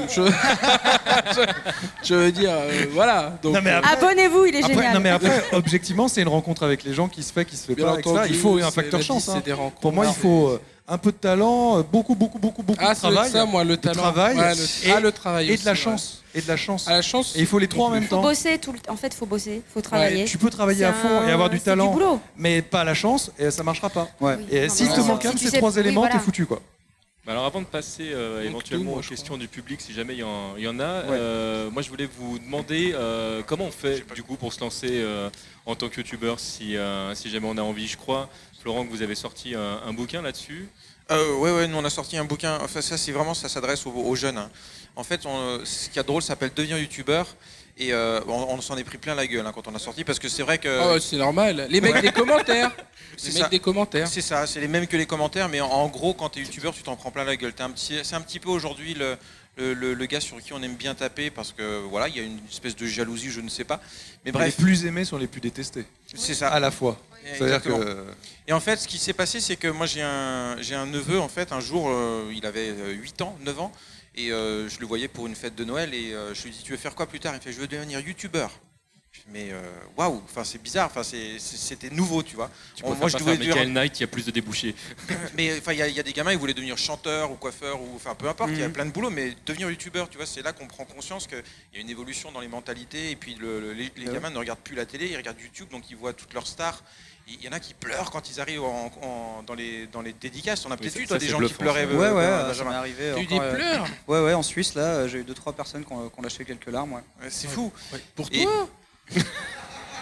Ils avaient une conjonctivite. euh, Et en Ah, fait, possible, ouais, il y a des allergies ouais. là-bas. ouais. Non, mais c'est beau. Ce qu'on s'est dit avec ce Ouais, bouquin, en fait, quand on a, quand Bien on a sûr. sorti ce bouquin-là, c'est qu'on a vu plein de gamins qui se lançaient sur YouTube. Moi, j'ai des témoignages, que ce soit de Benjamin, de Georges du Grenier, du Monde à l'envers, enfin plein de, de plein de youtubeurs qui ont des centaines de milliers d'a- d'abonnés et qui nous disaient, il faut faire très gaffe parce qu'il y a des gamins, ils ont 11 ans, 12 ans, ils lancent leur première vidéo parce qu'ils ont tous une webcam maintenant partout. Les parents ne savent même pas ce qu'ils sont en train de faire et ils sont capables de faire n'importe quoi parce qu'ils ont 24 vues et que leurs copains en classe, il y en a 30, ils sont capables de faire n'importe quoi pour avoir 31 vues, quoi. Oui, on est d'accord que malgré euh, le, le RGPD qui est en train de tout changer, euh, enfin le droit à l'oubli sur Internet pour de vrai n'existe Il pas. n'existe pas. Et c'est ça, en fait, on s'en est pris plein la gueule. Mais nous, ça, c'est pas. C'est pas un truc qui, vous promet de, de- de gagner un million d'euros le- dès le premier mois. C'est Ah surtout il y a- il y a ce un autre faut faire. youtubeur qui nous a proposé un truc comme ça, mais on va pas Ah oui, rentrer euh, là. En 10 étapes. Voilà, exactement. mais c'est surtout sur ce qu'il faut pas faire. Et c'est ça qui est important. Nous, on vend ça énormément en fait aux collégiens. Les mamans, elles arrivent dans les conventions. Elles regardent, tiens, regarde, euh, je sais pas, il s'appelle Bastien, le gamin. Regarde Bastien, ça t'intéresse? Il fait, Ah ouais. C'est les mamans qui l'achètent pour le gamin en fait. Et c'est elles qui vont le lire parce que dedans, on explique ce que tu disais. Le, le droit à l'oubli n'existe pas. Et il faut vraiment, vraiment faire gaffe à ce qu'on dit parce qu'on peut le regretter toute sa vie. C'est terrible en fait. Je pense vraiment que, et tu as tout à fait raison, il y a eu une étude en Angleterre qui a montré que depuis, euh, je crois, une décennie, le métier euh, numéro un que les jeunes voulaient faire, c'était footballeur. Et pour Mm. la première année, en 2017, ça a été youtubeur. Parce que ça fait rêver, mais faut juste savoir une chose, et tu le disais très justement, c'est qu'il y a beaucoup d'appelés, très peu d'élus, et que pour ceux qui veulent avant te tout... cite Non, mais maintenant. t'es- t'es cité maintenant. avant tout, il faut prendre du Le short. plaisir. Mais C'est finalement, plus vraiment que le plaisir.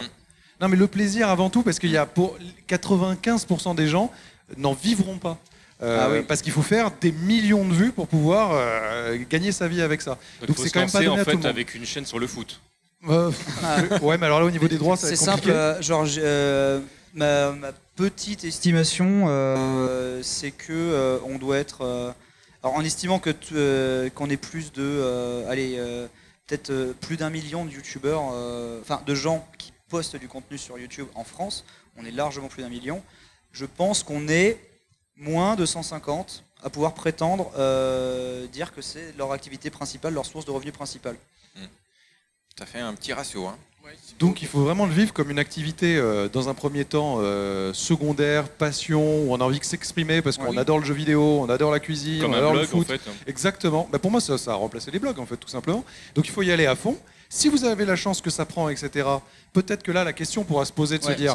Ah, ok, il y a vraiment, j'ai une communauté qui me suit, parce que je suis. N'allez pas copier les autres. Oui. Cultivez après, votre ça peut, ça peut déboucher personnalité. aussi sur d'autres métiers. hein. Et, comme, Voilà. et si c'est un métier, bah, c'est du travail. Et donc ouais. le travail, il y a des hauts, il y a des bas, il y a des moments c'est génial, il y a des moments c'est super chiant. Ou tu peux, je, je sais Faut pas, bosser. je sais pas, tu peux déboucher sur d'autres trucs, euh, gestionnaire de communauté ou machin. ou Ouais. des trucs, euh, Ça peut ouvrir des ça portes. peut- Si, on Mais- veut, si on veut s'ouvrir ces portes, justement, on parlait euh, du fait qu'on soit en France. Est-ce qu'il y a plus de débouchés si on fait un truc en anglais? Moi, je penserais Alors- en chinois. Chinois, t'apprends le chinois, t'apprends Ils sont l'indien. moins sur YouTube. Sur euh, YouTube, c'est chaud, là. Ils ont leur plateforme. Alors en fait, c'est mais, euh, la, surtout la monétisation. l'indien- ou Se pose l'indien. la question de monétisation. L'indien alors, parce qu'eux, ils ont droit. Ouais, mais se pose la question de monétisation depuis les vues fran- euh, indiennes. Indienne. Parce que Ils vont être zéro. euh, bah, Ils vont être zéro. Déjà que le, déjà que le taux est ont- pas ils fou ont- ils ont sur des vues françaises. Mais c'est simple. C'est genre un ils ont Français des qui a- youtubeurs, ils ont genre le petit ouais. youtubeur là-bas, il est à 5-10 millions. tu vois Donc Mais euh, Est-ce qu'ils sont rémunérés pareil après là, c'est... ah, je pas au système même- de- je pense c'est- pas au même taux. si- Je pense qu'être youtubeur euh, indien en France, c'est pas le bon plan. Oui, mais quand- après, quand on voit les chiffres, tu changes et euh, tu reviens sur le français. Une fois que tu as gratté les. Les millions, ah oui, Les après millions. tu fais des autres. Le quoi Ah oui. mesdames, messieurs. Il, a, il a- il a essayé de tout penser. de- de Disons penser qu'en anglais, euh, je pense que d'y tu penser. touches, oui, quand même. Ah bah tu touches le monde. Alors moi j'ai moi j'ai commencé en- moi, qui ai commencé en anglais Oui. euh, en fait euh, j'ai été témoin d'un- phénomène que je voyais j'ai pas venu à- j'ai pas vu venir euh, c'est justement l'explosion de chaînes françaises qui vont vraiment aller chatouiller les audiences américaines. Il faut savoir que par exemple le genre du grenier donc qui est très largement inspiré d'un concept euh, américain qui est le Angry Video Game Nerd. Eh bien aujourd'hui, hein, euh, l'élève a totalement dépassé le maître. euh, C'est-à-dire que, et pourtant, on est sur des vues francophones. Donc la francophonie, c'est moins de 200 millions de personnes qui peuvent consommer du contenu français euh, francophone dans, le monde. Et alors qu'on est sur des milliards anglophones. Et pourtant, sur une vidéo qui aurait le même concept, le YouTuber star dans ce concept-là, ben, en fait, le Angry Video Game Nerd fait moins de vues que le joueur du grenier euh, chez nous. Alors peut-être parce qu'il a très très bien touché son audience, mais en fait, Parce qu'il est euh, mauvais. On s'est vraiment rendu compte euh, quand moi j'ai travaillé donc dans le network Machinima à une époque, donc qui servait à monétiser justement des, des chaînes YouTube. on s'est rendu compte que l'appétence du français moyen, le français, le gamin, enfin le le collégien moyen regardait plus de vidéos sur YouTube que l'américain moyen euh, du même âge euh, et du même sexe, etc. Ouais, bah, à 13 ans, ils ont le permis, ils ont une arme. bah voilà, euh, c'est ça, Ils, ils ont trois enfants, euh, c'est pas pareil. euh, tu vois, Mais non, mais du coup, mais c'est un vrai Non, phénomène que j'ai. c'est- deux ans après, ils ont déjà une arme, oui, mais C'est quelque chose qu'on qu'on n'a vraiment pas vu venir. C'est-à-dire que moi j'étais persuadé que ma fame allait exploser en, en anglais. Et en fait, c'est à, vers quand le genre du grenier a commencé à exploser que je me suis mis euh, à faire des vidéos en français. Et mon audience française a juste dépassé, mais très largement. hein, genre en, en moins de 6 mois, j'avais 4 fois l'audience que j'avais. Euh, en anglais, alors que ça faisait 5 ans que je faisais des vidéos en anglais. Euh, et que j'étais euh, featuré sur des vidéos qui avaient des millions de vues et tout, mais sur ma chaîne personnelle, euh, en fait, j'avais pas réussi à créer la, la hype ou le, le truc, alors que je touchais euh, des tas de gens et j'étais sur des forums euh, assez, euh, assez fréquentés et tout, mais ça n'a pas fait le, ça n'a s'est pas pas pris traduit en termes de Mais, vues. Quoi. mais c'est la même problématique qu'on disait tout à l'heure. Ça veut dire que c'est la rencontre avec. euh, bah, il y a beaucoup plus de possibilités parce que tu touches le monde, mais il y a beaucoup plus de youtubeurs aussi.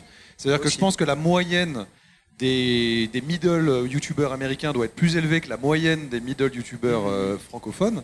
En revanche, ceux qui sont au top sont gigantesques. Mais par contre, ceux qui se portent bien en ça. France, bah, du coup, il y a quand même y a une compétition qui est moins étendue. Mais en vrai, c'est simple, on a, on a de la chance, on va dire que c'est un beau terrain, euh, un bel Eldorado quand même, la, la francophonie, on a beaucoup de chance. Genre, si vous regardez à l'échelle de la francophonie, avoir euh, une poignée de youtubeurs qui ont déjà dépassé les 10 millions d'abonnés, euh, ça prouve euh, quand même de quelque chose d'assez incroyable. C'est comme se dire, euh, c'est comme si un film en salle faisait euh, 10 millions d'entrées, ce serait juste divin, quoi. Ce serait jamais vu, quoi.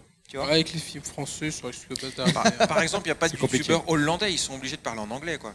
Ben, je je dis pas, qu'il il n'est a pas hollandais d'ailleurs, parce que le, marché Suédois. Euh, hollandais. non, il est suédois. Suédois. Mais Il parle anglais, ouais. Voilà, mais euh, typiquement suédois, c'est comme pour les bouquins en fait. Quand tu vas en Hollande ou en Suède, la moitié dans les librairies, la moitié des bouquins sont en anglais parce qu'il n'y a pas d'éditeur sur Ouais. place. Le marché est tellement petit qu'ils peuvent pas prendre le risque de Et même les traduire films sont 500 pas, pages les films sont pas anglais. redoublés euh, dans Ouais. leur langue, dans C'est pour ça qu'ils parlent très très bien l'anglais, c'est parce que le marché est tellement petit qu'il n'y a aucun décisionnaire qui, a les Exactement. burnes pour traduire, parce que ça coûte Bah oui. tellement cher, et, et avoir le marché Genre si tu veux faire youtubeur en gaélique, combien de gens tu veux euh, toucher? Ouais, c'est compliqué. C'est ça? En France, donc, on a un peu le cul entre deux chaises, mais on est quand même pas trop mal. Mais, en- et surtout, no- notre habitude de consommation en tant que Français a vraiment évolué avec YouTube et, euh, Et du coup, euh, c'est euh, c'est quand même une belle chose de se dire qu'on peut avoir. Même si j'ai dit, genre, je vous ai peut-être fait peur en disant, on n'est même pas 150 à mon sens à pouvoir vivre de YouTube. Et quand je dis vivre de YouTube, hein, c'est payer son loyer, euh, c'est vraiment Pouvoir vivre, partir en voilà, pas avoir besoin de travailler à côté ou quoi que ce soit.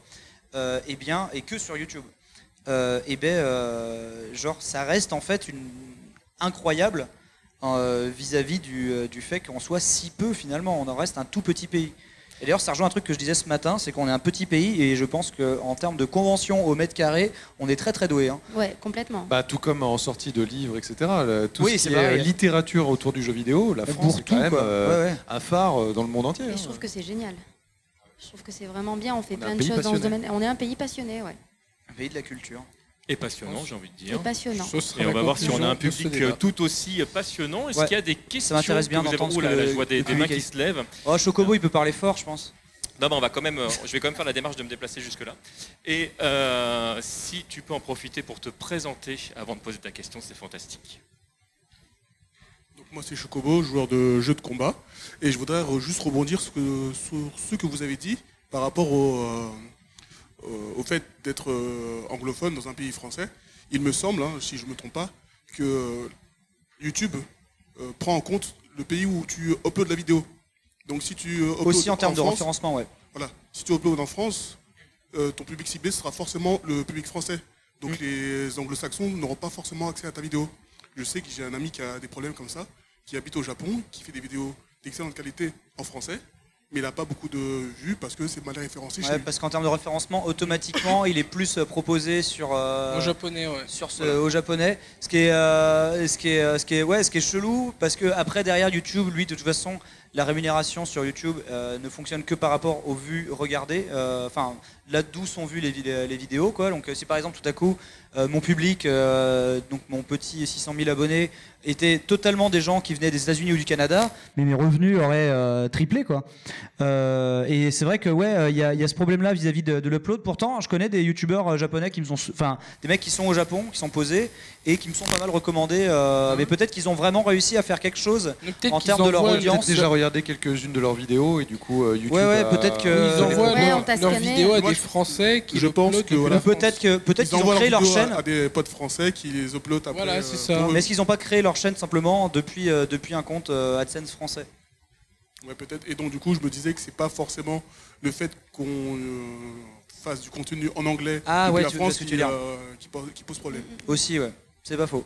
Voilà, c'était pas une question. je- Mais ça, ça en revient à un point, c'est que YouTube est une plateforme incroyable, mais extrêmement opaque. C'est-à-dire Ouais. que il y a la- le mystère de l'algorithme, comment est-ce Ah, on qu'on sait va en tout, ouais. tendance, comment est-ce que c'est géré, etc. Ouais, les tendances, c'est un tu mystère. poses hein. une super bonne question. Moi, je les tendances, c'est un truc de ouf. hein. Mais à chaque fois, même quand tu parles avec des gens de YouTube sur des questions bien précises, ils savent pas eux-mêmes. hein. Non. C'est-à-dire qu'il y a plein de trucs qui sont faits euh, de flou, manière ouais. un peu euh, Ouais. mystérieuse. Et quoi. encore, et ça change. On parlait des, grands bouleversements de YouTube. euh, vous avez pas connu, parce que moi, du coup, là, je vais faire l'ancien, mais Fais l'ancien, les. il y a- à une époque, justement, là, les gens sont là en mode genre maintenant, putain, faut mettre la cloche pour s'abonner. Mais faut savoir qu'à l'époque, se loguer sur YouTube, c'était afficher ses abonnements. C'est-à-dire que youtube.com, c'était les abonnements. Ce n'était pas une des tendances, ce n'était pas des suggestions, c'était tes abonnements il n'y avait pas le bandeau sur le dessus de la publicité. Et du coup, je me souviens, on a découvert ça, euh, j'étais à Chicago en 2009 pour rencontrer euh, ben, euh, mes employeurs et mes collègues de, de l'époque, quoi. Et en fait, on était là genre ah mais c'est bon, c'est le début de la fin. Qu'est-ce que c'est que ces conneries On voit pas les. Faut cliquer. Faut, faut d'abord cliquer une fois avant de voir ses abonnements. Alors que maintenant, on a les tendances et en plus, il faut recliquer pour vraiment recevoir les notifications. Et, euh, et Et du tu les coup, reçois et pas forcément. déjà à l'époque, Oui, on était euh, paniqués comme des oufs, quoi. Ouais. Alors, une autre question, pareil, si tu peux te présenter Oui, avant. question. Salut à tous, moi c'est Benoît, j'ai 28 ans. Je reviens un petit peu sur les commentaires. Vous parliez tout à l'heure de commentaires. Est-ce que vous prenez le temps de lire tous les commentaires sur vos vidéos ou pas? Moi, oui. Pareil. Ouais, on, Et- les lit, on les lit tous. Et j'essaye au Et on maximum. essaye de répondre à tout le monde. au- À répondre à tout le monde, ça moi j'avoue j'y arrive Au pas. max. Mais par contre euh, les commentaires que j'aime bien, etc. Je vais mettre, euh, on peut mettre un petit Un like, etc. Ou un petit cœur. Ou euh, quand il y a une question vraiment sur laquelle je peux répondre, j'essaie de le faire. Euh, mais alors ça, je pense que la vérité, c'est quand tu as un million de commentaires, Ouais. tu as ta réponse, c'est impossible. Quand tu en as 100, c'est vachement plus possible. Et je crois que c'est aussi une vraie question quand on, on- on apprend à gérer une communauté, c'est de réussir à la, à, à la faire vivre avec l'évolution d'une chaîne. C'est-à-dire que forcément, quand c'est une petite chaîne, c'est plus facile d'être proche des gens. Une chaîne comme celle de Benzaï, il a, t'as, t'as des centaines de milliers, t'as 600 000 abonnés. Ouais. Tu, tu dois avoir sur une chaîne et j'en ai 260 000 sur l'autre. T'as se la quasiment un million d'abonnés, tu dois avoir des milliers de commentaires à chaque fois. Je veux dire, réussir à chaque fois à lire tous les commentaires, c'est, vraiment un full-time job. Mais c'est ça, quand tu as une petite chaîne, euh, moi j'ai euh, 65 000 abonnés, c'est facile de répondre aux commentaires parce que maximum j'en ai 250, 300, ce qui est déjà cool, tu vois, sur une vidéo. Mais quand tu as une grosse chaîne et que tu as au moins- 4000 Au moins, vous faites pas commentaires. semblant de pas avoir le temps, parce que moi, depuis que j'ai 10 000, j'ai 10 000 abonnés et que je connais d'autres gens qui étaient à peu près à 15, 20 000 et tout. Et en fait, euh, genre, depuis que je suis sur YouTube, il y a toujours eu des mecs qui étaient genre un tout petit peu avant moi, genre à 1000, 2000 abonnés de plus. Tu sais, genre, j'ai plus le temps, je reçois trop d'emails, c'est pas possible, etc. Et donc là, en fait, c'est enfin là cette année, donc après 10 ans de YouTube, que je commence à me dire, bon là, je commence à galérer en, en- pour éplucher mes emails, parce que par contre, les commentaires, là. On a euh, des applications qui sont folles, genre YouTube Studio. Ouais. Vous avez vos tous vos commentaires en flux par vidéo, etc. Ah ouais Moi, ça me prend. Moi, je vais Ouais. faire le caca du Là, soir. pareil, je, Je lis, un, je, je lis 300 commentaires et Ouais, s'il y en a ouais. un qui, qui pose une vraie question, je peux y répondre comme ça. Et voilà, et ça me prend pas énormément de temps. J'ai pas besoin d'aller grappiller euh, les trucs, d'aller les chercher quoi. On l'a avec le smartphone et aussi ce qu'on essaye de faire aussi, parce que ça on trouve que c'est le plus intéressant, c'est on fait des événements Les communautaires IRL, ouais. régulièrement, c'est-à-dire on va prendre, on va tirer au sort, on met un lien, les gens peuvent s'inscrire, ceux qui veulent vraiment, et là on a une qualité euh, de discussion parce qu'on est face à face, on essaie de prendre 50 personnes à chaque fois pour Ouais, qu'il n'y ait pas ouais. trop trop de monde et qu'on puisse accorder du temps. Et je trouve que on essaye au maximum d'être, c'est pas proche de la communauté, c'est vraiment avec eux. Bah, moi pour moi on construit nos chaînes avec les gens qui nous suivent. Mais euh, je pense que c'est vraiment super important quand tu crées ta chaîne bah, d'être proche de, de tes abonnés parce que sans eux, on n'existe pas. Sans eux, on n'existe pas. C'est pour ça que quand je vois certains euh, grands youtubeurs euh, qui euh, prennent un petit peu la grosse tête, euh, qui sont là à Oui. regarder les autres de haut, t'as envie de dire, mais tu sais, sans Comme tes Squeezie, abonnés, par exemple. sans les gens, non, mais il est très, sympa, C'est vrai il qu'il est très balance, sympa, ouais. Lucas. mais, mais c'est vrai que tu te dis, merde, quoi, sans, sans vous, on n'est rien. Donc, euh, il faut sûr. leur donner du temps, il faut prendre le, voilà, le, le- comment dire, organiser des, euh, des rencontres, euh, voilà, pour pouvoir discuter comme ça, d'humain à humain. C'est vachement important. C'est c'est un métier, youtubeur, enfin vraiment quand on veut en vivre, etc., dans lequel il faut totalement intégrer l'équation de la communauté. C'est pas un truc qu'on fait vite fait euh, une fois qu'on a fini nos vidéos. Moi, c'est ce que j'appelle le service après-vente. C'est-à-dire que la partie 1, c'est concevoir un beau contenu, le mettre en ligne, etc. La partie 2, c'est d'aller voir les gens ce qu'ils en ont pensé, discuter un peu avec eux, euh, prendre le pouls. Il y, a, il y a une zone communauté Ouais. maintenant euh, sur YouTube. C'est une sorte un peu de Twitter. Moi, je sais que très régulièrement, pour préparer mes vidéos, par exemple, je vais mettre un sondage qui va être intégré après dans une future vidéo où je vais dire par exemple, euh, je sais pas, ça parle de la PS4, de la Xbox One, de la Switch, je dis n'importe quoi, vous préférez laquelle Tac, comme ça, cette réponse de ma communauté, je vais l'intégrer et ça va permettre de créer un rebond aussi.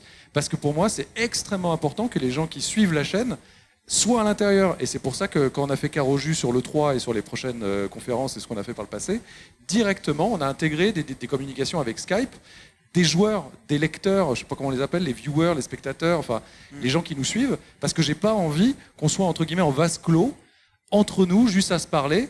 Moi, je veux qu'on intègre les gens qui nous suivent. Ouais. C'est super indispensable, à mon sens.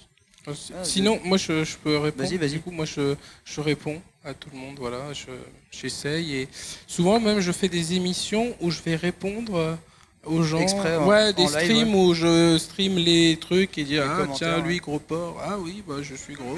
Ouais. Boy- Boy Dora, euh, forcément. voilà, mais c'est magnifique. Du coup, on rigole tous ensemble des, des gens qui, qui sont parfois. Et Karaté a piquants. la- soit le bon réflexe, soit le naturel en fait de reprendre à son compte euh, des expressions euh, inventées à son égard, comme Boy Dora, Ouais, qui est devenu légendaire maintenant, et se traiter quelqu'un de Boy dans son stream, c'est devenu un running gag, ouais, alors qu'à la base c'était une, une insulte pour lui. Ouais, c'est ça. Et moi ça me fait encore marrer d'y repenser, quoi, de, Il y a des trucs. comme d'utiliser ce- cette strate là. C'est ce qui compte, c'est l'amour. hein. Bah oui, oui, non, mais euh, je- on voit que t'es plein d'amour. Merci, toi, toi aussi. Une autre question peut-être. Oui, Oui. bonjour, euh, je m'appelle Guillaume, je suis un, un- comment, un viewer de la communauté Caroju. Je suis là pour euh, poser. J'ai deux questions. Déjà, est-ce que vous avez des retours sur, euh, des retours sur euh, vos abonnés démographiquement parlant? Est-ce que vous savez l'âge, le sexe, tout ça? Et la deuxième question, c'est comment vous voyez la pérennité de votre métier de youtubeur Est-ce que vous vous dites, dans un an, je ne sais pas si j'y serai encore, dans cinq ans ou euh, à ce niveau-là? Alors, on n'a pas de stats euh, personnelles. C'est-à-dire qu'on n'a pas, euh, il s'appelle Jean-Claude, euh, Laetitia. On a toutes vos données personnelles, a- votre numéro en tout de cas, carte. nous, on n'a pas ça. YouTube les a probablement, mais pas nous. Ouais, ouais. Nous, on a des stats globales sur la chaîne, donc on peut dire euh, il y a X% de, je sais pas, de 15 à 19 ans, etc. Nous, on voit De que femmes ou d'hommes, on a beaucoup de femmes et d'hommes, Pas et mal de vous femmes. venez. Donc c'est là où moi je trouve que ce qui est génial, c'est de voir que vous venez de partout. Mm. Alors essentiellement de France, Alors, mais il y en a vous au êtes à quel- Japon. juste, euh, vous êtes à quel pourcentage euh, en termes de masculin-féminin Euh, moi, j'ai beaucoup de beaucoup d'hommes. tu sais, Non mais tu sais à peu près quel, euh, quel pourcentage de public Parce qu'en fait ça a plus vite de dire Ouais, quel pourcentage de public féminin, parce Mais- qu'en plus par défaut YouTube va cocher homme. Et donc, moi je sais euh, que j'en ai à peu près 20%. Ah ouais, 20% Ouais. Ah ouais, et Caro peut-être un peu plus, non Ou... Mais C'est à peu près. euh, Ah ouais On a des stats assez proches. Ah, parce que on moi est- je suis, on moi, est je suis assez proche des proche. 6%. hein. C'est On vrai. est, euh, on est très, euh, on est très masculin. euh, Bah, ça ouais, sent on l'homme chez parle moi. de euh. jeux vidéo. Ah ouais. mais, mais on a quand même beaucoup de femmes dans notre communauté. Ouais, ça carrément. fait, ça C'est bien, c'est fait énorme, hein, plaisir à 20% voir. en gaming Moi, en je- France. hein. Mais Ben, je trouve nous, que on a vraiment euh, tout de suite euh, envie d'intégrer tous les joueurs et toutes les joueuses, Ouais, quel que soit l'âge, quel que soit. Et c'est pas genre euh, histoire de faire un grand fourre-tout, c'est que bah, Carole elle est joueuse et elle me latte littéralement sur plein de jeux. C'est-à-dire que pour moi, il n'y a pas genre les nanas elles savent pas jouer ou elles peuvent Tu pas jouer ou elles peuvent Marvel moins Capcom. parler. hein. Euh, vraiment? Tu, ah, tu m'as tué à Marvel Capcom. à Mais mais parce que j'avais beaucoup joué, toi pas du tout. Sinon, euh, c'est le Ouais, contraire mais- et tu le sais très bien. Ça Mais m'a moi, je suis mal. pas une, enfin, j'ai pas un niveau, je suis pas une euh, hardcore, enfin, j'ai pas un niveau de fou. Par contre, je joue beaucoup à tout et je finis tous les jeux.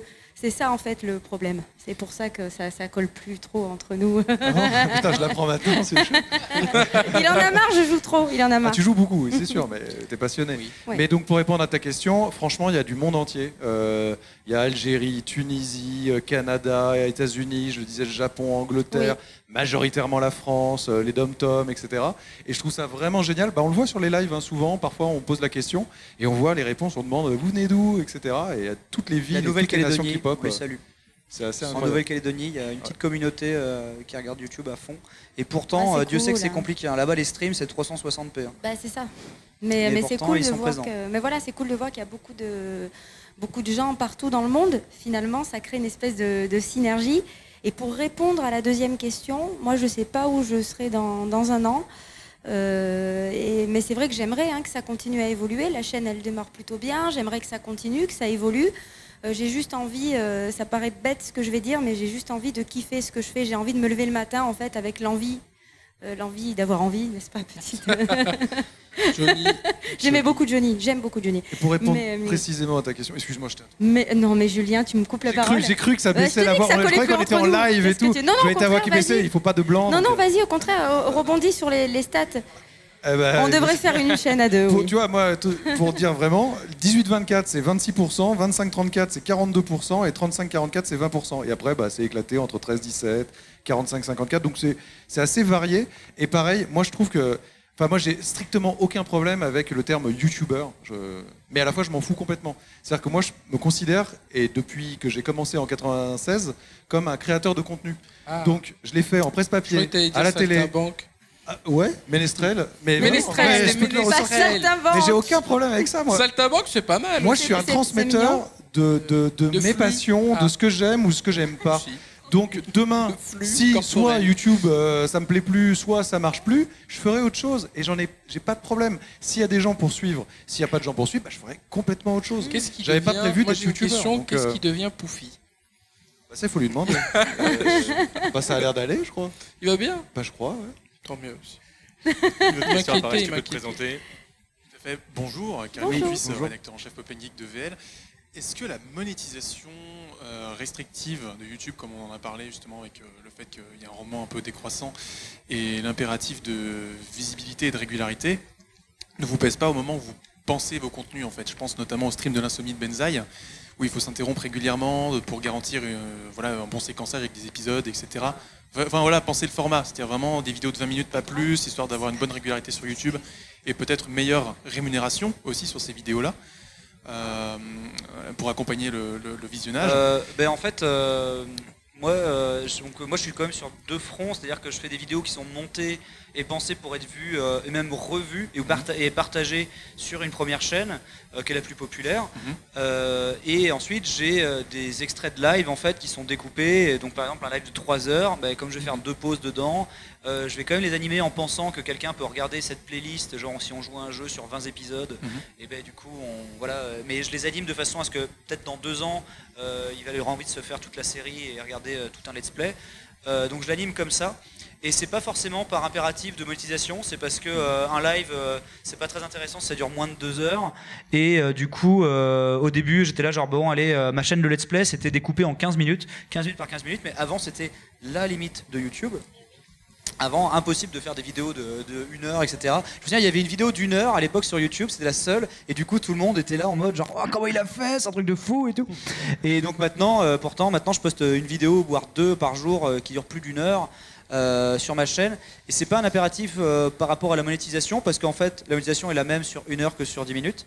Par contre forcément le watch time moyen est plus important sur une heure que sur 10 minutes. Mais c'est vraiment en termes d'animation en fait je me fatigue euh, à ce rythme là et je trouve que le avant je trouvais ça impossible de regarder une vidéo de quelqu'un qui joue pendant une heure à un jeu. Euh, et je me souviens à l'époque quand Diablo X9 a commencé à publier des, des vidéos, des sessions d'une heure de Call of Duty, j'étais là genre mais qui regarde cette, cette, cette saloperie? Et pourtant, et pourtant j'ai eu tort, tu vois. Euh, j'ai eu tort et pourtant après quand moi je me suis mis à, streamer des point and click qui sont des jeux où on prend vraiment le temps, je me rends compte qu'en 20 minutes on a fait même pas un tableau, euh, que ça n'a pas de sens de sortir ça. Et si on revoit les vieux, les vieux euh, level 1 de Marcus où en 20 minutes on n'avait pas fait le tutoriel et on était au bout de notre vie, donc c'était marrant à la télé, mais euh, en fait ça me frustrerait de voir ça tel quel sur YouTube aujourd'hui. Et donc de même qu'on a plus pris l'habitude de regarder les vidéos sur YouTube, on a plus pris l'habitude, dans le gaming du moins, de regarder quelqu'un sur une session euh, plus longue. Et euh, je pense que c'est moi-même en regardant des gens faire, de, notamment Mister MV, euh, des streams infinis, enfin que j'aurais jugé infinis il y a encore 3-4 ans, ou même karaté, m'ont donné ce goût de, en fait, comme quoi, ben, bien animé, ça peut Tu être intéressant. Tu Karaté a, a fait un stream où il met deux heures à, à fouiller un, un frigo dans Fallout. C'est vrai. Et euh, Pendant deux heures, ouais. Et c'était mon, c'est- ça a été un de mes streams Et- préférés. euh, et j'ai regardé un stream où il a essayé de faire un glitch à Splatoon pendant 4 heures. Ouais. Donc en fait, pendant il a 4 pas heures, il a essayé de réussi, sauter à travers un mur. C'est Il a ça. réussi. Ouais, j'ai réussi. Il a fini par réussir, mais je vais regarder ce stream avec tellement de passion que du coup, ça m'a, je me suis rendu compte que euh, bien animé, en, en- avec le- le- les bons running gags, euh, les bons, euh, Ah, ça c'était pas moi ça.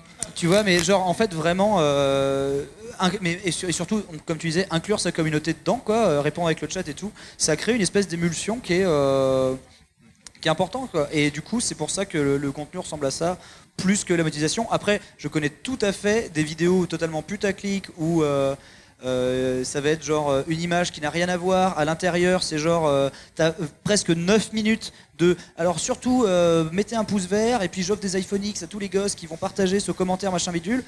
Et, euh, et c'est au bout de 9 minutes qu'il y a genre. Alors du coup, en fait, moi, mon truc c'était de vous dire que voilà, Macron il est pas gentil. Et trucs comme ça. Mais ça, c'est du vrai putaclic. Et ça, c'est c'est vraiment. du vrai putaclic. et- et c'est même euh, dangereux, je Et on trouve, ce genre de confond vidéo. souvent quoi. putaclic et putaclic. Oui, oui, ah, que- c'est vrai. Ah bah oui, non, non, mais non, non, mais oui, je sais bien. Non, non, mais j'ai fait une vidéo sur le sujet ce matin, donc je peux vous en parler. C'est un sujet que je maîtrise pas mal, le putaclic. Euh, parce qu'il y a une énorme déformation en fait dans la mentalité des gens aujourd'hui. Les gens ont complètement confondu putaclic et ce qui est une accroche. Une accroche. C'est-à-dire que moi je viens de la presse et je peux vous assurer que ce qu'on apprend en école de journalisme, c'est faire une bonne accroche. Un titre sur le monde, Libération, euh, le Nouvel Ops, enfin ça s'appelle l'Ops maintenant. Euh, je suis vieux, je suis désolé.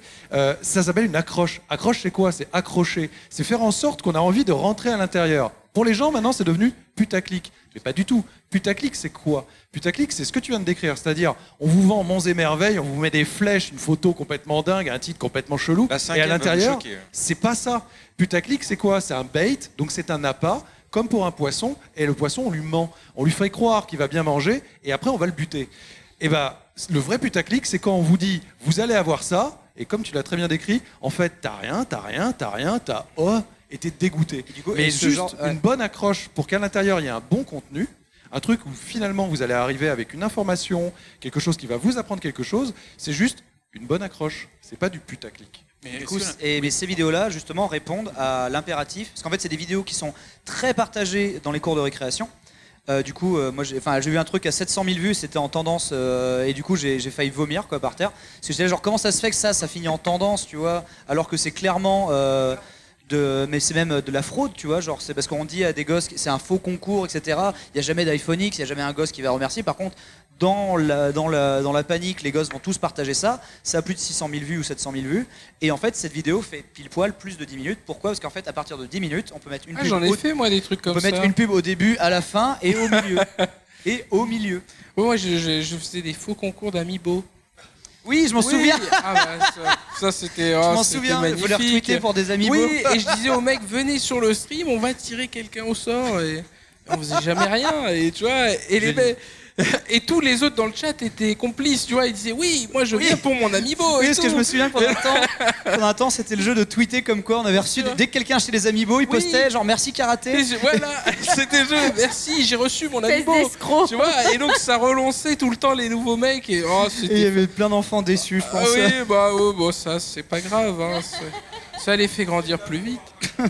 C'est de l'amour. Et Qu'est-ce que tu penses tiens, J'ai une question, c'est qu'est-ce que tu penses des parents qui font des vidéos de leurs enfants Ah et ouais, qui bah justement, ça c'est ignoble. J'allais en ça. parler, ce que tu disais, ouais, euh, comment on, on mêle, tu vois, la vie privée, etc. Ou tu sais, genre comment vous séparez euh, Oui. la vidéo. J'allais dire justement, Votre j'allais- futur enfant. j'allais par rigoler à des chaînes comme euh, Studio Bubble Tea. Eux, ils ont pas cet impératif-là, vu que c'est papa qui prend, euh, qui, qui prostitue ses enfants plus ou moins euh, de façon médiatique euh, pour euh, récupérer. euh, Oui, du nous avons un père là, de on est- famille. on est clairement dans la maltraitance. On est, là, On est ça- dans la maltraitance. On sort même du Et d'ailleurs, il faut savoir euh, qu'aux États-Unis, euh, il y a une famille qui a perdu la garde de ses enfants. Euh, bien sûr, euh, Daddy of Five. C'était une espèce de chaîne de télé-réalité où ils faisaient des pranks sur leurs enfants. Et en fait, Oh là là, horrible, c'est ignoble. Dis-toi, en fait, du coup, c'est une espèce de mère, donc une mère de 5, donc c'était Daddy of 5, euh, en fait, qui avait de l'encre euh, invisible qui s'efface automatiquement, qui avait répandu de l'encre sur la moquette de son gamin, et en fait, elle a appelé son gosse pour l'engueuler, et pendant que son père filmait, et euh, en plus, tu vois que l'enfant, euh, genre, il, est, il a des manœuvres d'évitement comme ça. Ouais, il, est il a déjà suis- appris à, à il a, il esquiver. a déjà les aérofreins dans F0, tu vois.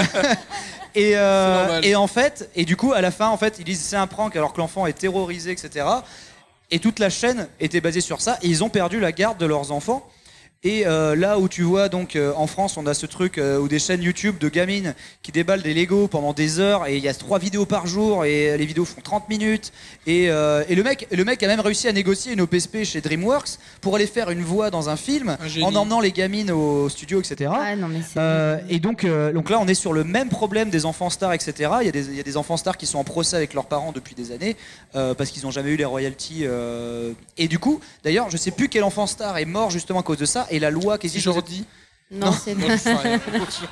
En je crois que Jordi va je bien. sais plus- en fait, mais je sais qu'aux États-Unis, il y a une loi qui protège les enfants stars qui porte le nom de cet enfant qui a été euh, floué par ses, par ses parents. Ah, mais c'est horrible. Et, euh, et du coup, je pense qu'on va arriver. Déjà, en fait, on n'a pas vécu encore. en- alors, attention, ça va être glauque ce que je veux dire, mais on n'a pas vécu Non, parce que là, c'était super cool là jusqu'à présent. Là, c'est- On n'a pas vécu encore en France euh, le premier youtubeur suicidé, euh, qui mal- malheureusement a une réalité aux États-Unis. Euh, C'était un ami à moi qui s'appelait euh, Justin Carmichael, donc, alias Joe Wario. qui publiait des, vidéos sur, les jeux Famicom qu'on pouvait jouer sans connaître le japonais, c'était très bien. Et du coup, on n'a pas encore connu donc le cas d'un youtubeur star, mais enfant, euh, qui se sent, qui, tu vois, genre moi, pour moi, dans ça, pour ça, pour moi, c'est un c'est mon choix dans 15 ans avec euh, la gamine qui fait un procès à, à- à ses parents, tu vois, ou à son Bien père, sûr. parce qu'on est sur du, du travail déguisé. Il y a des tas de trucs. Genre, faut, par exemple, moi, si je veux faire une vidéo Ouais, YouTube. surtout l'enfant, après il cherche un taf quand il est grand. euh, Et si moi je veux faire c'est une chaud. vidéo YouTube avec un enfant et que je veux le faire propre, il y a des lois sur le travail des enfants, sur le nombre d'heures dans lesquelles ils peuvent apparaître, surtout dans l'audiovisuel. comme au cinéma. Ça ne euh, rigole pas, exactement. C'est Ouais. comme au cinéma, c'est que les intermittents du spectacle ne, ne déconnent pas avec ça. C'est un vrai métier. Euh, et là, on est totalement dans un dépassement euh, sous prétexte de filmer sa propre vie. euh, on est, euh, on est très très loin dans le game, quoi. Et donc oui, exact- effectivement, euh, il serait temps que YouTube mette un coup de filet là-dessus. Le problème, c'est que ces vidéos sont énormément regardées par des enfants. Les enfants sont l'audience la mieux monétisée. Hello et Swan Neo et Swan. T'as Neo et Swan qui est, c'est un peu organisé par leur mère et tout Ouais. ça, et qui font des millions de vues. euh, et c'est deux enfants euh, d'une famille. euh, ça rentre totalement dans le cadre de ce que tu. Ouais, ouais, c'est à, crever, quoi. Oh, ils, sont, ils sont petits, hein, ils ont euh, 6 et 10 ou un Ah ouais, non, mais c'est- c'est ridicule, quoi. Peut-être max euh, 12 ans, je sais pas, mais ils sont. Et le souci, en fait, le problème, c'est qu'il y a un problème avec YouTube, c'est que l'audience euh, très jeune est la mieux monétisée ever. Les pubs de jouets, les pubs, euh, les trailers pour euh, les Lego, etc. C'est ce qui marche le mieux. C'est pour ça qu'il y a une explosion. Vous avez peut-être croisé déjà ces vidéos un, peu, un petit peu chelou de mecs déguisés en Spider-Man avec une meuf déguisée en Elsa et puis ils font des trucs un peu avec des attouchements. euh, un mec déguisé en Hulk, un Ah, vieux non. Joker dégueulasse. Non. Alors en fait, non, mais c'est un bail, c'est un bail qui est extrêmement bizarre parce qu'en fait, c'est des chaînes qui s'appellent euh, Fun for Kids, etc. Et en fait, c'est euh, des adultes qui sont déguisés avec des mauvais costumes d'Halloween et qui vont faire euh, se faire poète poète des mains aux fesses, etc. euh, genre se mettre des ballons sous le truc. Et c'est genre hyper crétin, c'est un peu muet, etc. Et en fait. Ces chaînes-là sont euh, en fait euh, été euh, créées d'un point de vue purement mercantile, par, non pas par moi, non, non, mais par des gens en fait qui ont eu des problèmes avec la police avant sur leur chaîne de prank parce que c'était, tu sais, c'était ces gars-là qui allaient euh, dans les quartiers un petit peu. euh, un petit peu noirs des États-Unis, etc. Les quartiers euh, genre historiquement, genre Harlem, etc. Et ils allaient marcher sur les sur les chaussures des mecs. Et, pour, juste, et quand les mecs étaient là, genre, euh, allaient pour se faire casser la gueule, ils disaient, non, non, c'est une prank, c'est une prank. Et c'est ces mêmes gars-là Ah, qui ont ouais. fait genre, allez, regardez, je vais garer ma voiture avec des autocollants Trump et on va voir ce qui se passe dans ce quartier chaud. Et euh, tout à coup, la voiture était euh, mise à sac. Et C'est en pas fait, les mecs là qui faisaient se taper les clodos là Aussi. Tu sais, ils, ils donnaient de l'argent au clodo et le clodo il veut manger. Il y a vraiment des trucs intéressants sur YouTube. Ah ouais, Non, non, ouais, et, du coup, pour revenir Bah, au début, ouais, au pour début, revenir, il et en fait, si tu veux, ça avait été prouvé parce qu'il y avait un gars qui avait filmé ça depuis euh, depuis chez lui. Euh, que en fait le fait de garer sa voiture dans un quartier un peu chaud qui est en fait qui était ensuite donc euh, défoncé donc par des noirs en fait les, les mecs attendaient derrière tu vois derrière la caméra et ils étaient là genre c'est bon j'ai fini allez-y défoncez la bagnole. Donc en fait le mec a exploité parce que pour les mecs qui font ça déjà tu vois c'est qu'ils sont un peu dans la mi- dans, dans la misère pour accepter de faire un job aussi pourrave quoi. Et en plus tu vois genre c'est surpolitisé etc alors qu'en plus les mecs c'est des hispaniques tu vois ils en ont rien à branler quoi. Ils sont même pas dans un truc en mode genre le racisme etc genre non ils veulent vraiment faire de la thune Ouais. Euh, et du coup ils ont eu des problèmes avec la justice avec ça du coup leur ancienne chaîne a été supprimée et ils sont revenus en force mais à faire mais là je vous parle de vidéos qui font 30 35 millions de vues euh, où ils se déguisent euh, en, en Hulk, en Joker avec des vieux masques pourris. Et en fait, c'est très pipi caca, mais presque littéralement, tu vois. Euh, et, et pourtant, ça, ça fait des millions et des millions de vues. Et du coup, YouTube n'a jamais démonétisé ces vidéos-là parce que, en fait, l'audience euh, très très jeune Eh est oui. la mieux monétisée au monde. Euh, et c'est pour ça que cette déviance euh, est pas forcément prête de s'arrêter, même si au cas par cas, je pense qu'il y a peut-être moyen de, de demander à faire quelque chose sur, notamment donc les chaînes avec des faux concours qui demandent à des gamins un peu crédules de partager, mais aussi justement ces espèces de travail de l'enfance déguisés euh, qui sont qui sont immondes quoi. Et alors, je te remercie d'avoir répondu à la première moitié de ma question. Ah, je suis désolé. ouais, pas de problème. Non, mais t'as un peu embrayé sur la deuxième. Du coup, je vais plutôt adresser la deuxième moitié à, à Julien et à Caroline et à Carole, pardon, décidément. Pourquoi vous m'appelez Moi aussi. Caroline Moi Non mais il y a un gros. Pardon, Désolé. Je m'appelle Euh, Carole, du coup- ok? Du coup, Ju- Julien, Non mais je préfère encore Stéphanie, au moins vraiment l'erreur est bon. Mais là Caroline quoi. Et alors la question c'est est-ce que cet impératif de visibilité et régularité aussi, euh, Julien, vu que tu as été rédacteur en chef, euh, parfois l'actualité ne va pas forcément à la même vitesse et tu as toujours cet impératif de contenu quand même. J'ai aucun Euh, impératif. Tu sais, c'est vraiment. euh, Mais... Alors, je te laisse finir. Non, non, non, mais... Mais, mais véritablement, alors là, je peux parler uniquement de ce que je connais, c'est-à-dire euh, là, je suis vraiment le patron de ma chaîne, tout comme Carole, tout comme Benzaï, etc. Euh, on n'a strictement aucun impératif, hormis celui qu'on se met. Et moi, avec mon cursus, ce qui m'intéresse, c'est l'actualité. Je peux t'assurer que as. Je me suis dit, il faut faire des rendez-vous, parce que j'ai toujours fonctionné comme ça, en télé, etc. Je trouve que c'est le meilleur moyen. Ça n'a pas été une réflexion de se dire, il faut faire plus de vidéos, comme ça, ça fait plus de vues, etc. Au contraire, moi, je me suis dit, ok, je me donne vraiment un an, ce que j'ai fait. Je veux vraiment euh, pousser le truc pour voir est-ce que YouTube, c'est viable, c'est pas viable, etc. Et donc, bah, faisons-le, entre guillemets, euh, professionnellement, etc. Donc, je me suis dit, je vais créer des rendez-vous. Donc, tous les jours, à midi, il y a une vidéo. Je peux t'assurer que dans le média du jeu vidéo, euh, il y a vraiment toujours de l'actualité. Il y a toujours un fait à analyser. On a toujours un jeu, une preview, une interview, un test, un live, euh, des vidéos. On fait des vidéos traditionnelles un peu avec, euh, avec Benzaï. Avant le 3, à la fin de l'année, etc. On fait des, des rendez-vous comme ça. J'ai un format qui s'appelle le Final Club Fantasy. JV. Final Fantasy parfois, ouais. Enfin, plein de jeux. Donc, en vérité, c'est pour ça que parfois même, il y a plus qu'une vidéo par jour. Parce que, imagine celle de- du jour, je l'ai fini. Et boum, il y a une grosse actu qui tombe. bah, j'ai envie de la traiter. Et comme j'ai envie de la traiter, parce que ça me plaît en fait. Je me suis, franchement, là, tu pourras demander à Carole, il y a des fois, euh, je vois un truc qui tombe et je fais, Oh, j'ai trop envie d'en, je piaffe quoi, tu vois. En fait, moi, je suis habité par ce truc-là depuis euh, que j'ai 16 piges, depuis que j'y travaille dans ce métier. Je me suis en vrai, euh, jamais forcé. Ce qui ne veut pas dire qu'à chaque fois, c'est la teuf et c'est génial. À partir du moment où c'est un métier, il y a des moments où c'est plus embêtant que d'autres. Il y a des sujets, tu sais, tu les sens moins. Mais par contre, tu sais que c'est un sujet important sur lequel il y a un truc à traiter, sur lequel tu as quelque chose à dire, etc. Après, comme moi, je suis dans soit de l'analyse d'actualité, soit un point de vue, soit un peu de la prospective, je détiens absolument pas la vérité. Moi, je donne mon point de vue sur quelque chose. Moi, je considère que je suis une chaîne d'édito, d'éditorial, en fait, comme dans la presse. Donc je donne mon éclairage, mon point de vue, mon analyse, mon avis. Et ensuite, bah justement, c'est ce qui me fait plaisir. Et c'est pour répondre à, ce que tu demandais tout à l'heure. Moi, je suis content quand il y a des gens qui, dans les commentaires, sont pas forcément d'accord avec moi. À partir du moment où ils étayent leur point de vue, leurs différences. Parce que justement, c'est ça qui donne encore plus de diversité à l'échange et d'intérêt. C'est ce qu'on disait aussi tout à l'heure, on a une vraie liberté sur ça, c'est-à-dire que nous, on, aime ce qu'on fait, donc tous les jours, on a envie de, de- de parler de jeux vidéo. Moi, je suis moins dans l'analyse que Julien, je fais surtout des previews et des tests de jeux vidéo, donc quelque part, ma chaîne est un petit peu rythmée par les sorties euh, de jeux. Quand il n'y a pas de jeu, je peux parler aussi euh, de, euh, de rétro gaming, parce que j'aime ça, que j'ai grandi. moi, j'ai 35 ans, donc j'ai commencé avec la NES, etc. Donc je peux parler aussi de rétro gaming, mais c'est vrai qu'on ne se l'impose pas forcément, on le fait parce que à partir du moment en fait où tu le fais par plaisir, t'as pas l'impression que c'est vraiment euh, tu, tu te l'imposes comme quand tu peux travailler effectivement sur un site d'actu où il y a des news, voilà faut newser, il y a un nouveau trailer, il y a un nouveau ceci, il y a un nouveau cela, il y a des news sur ce jeu.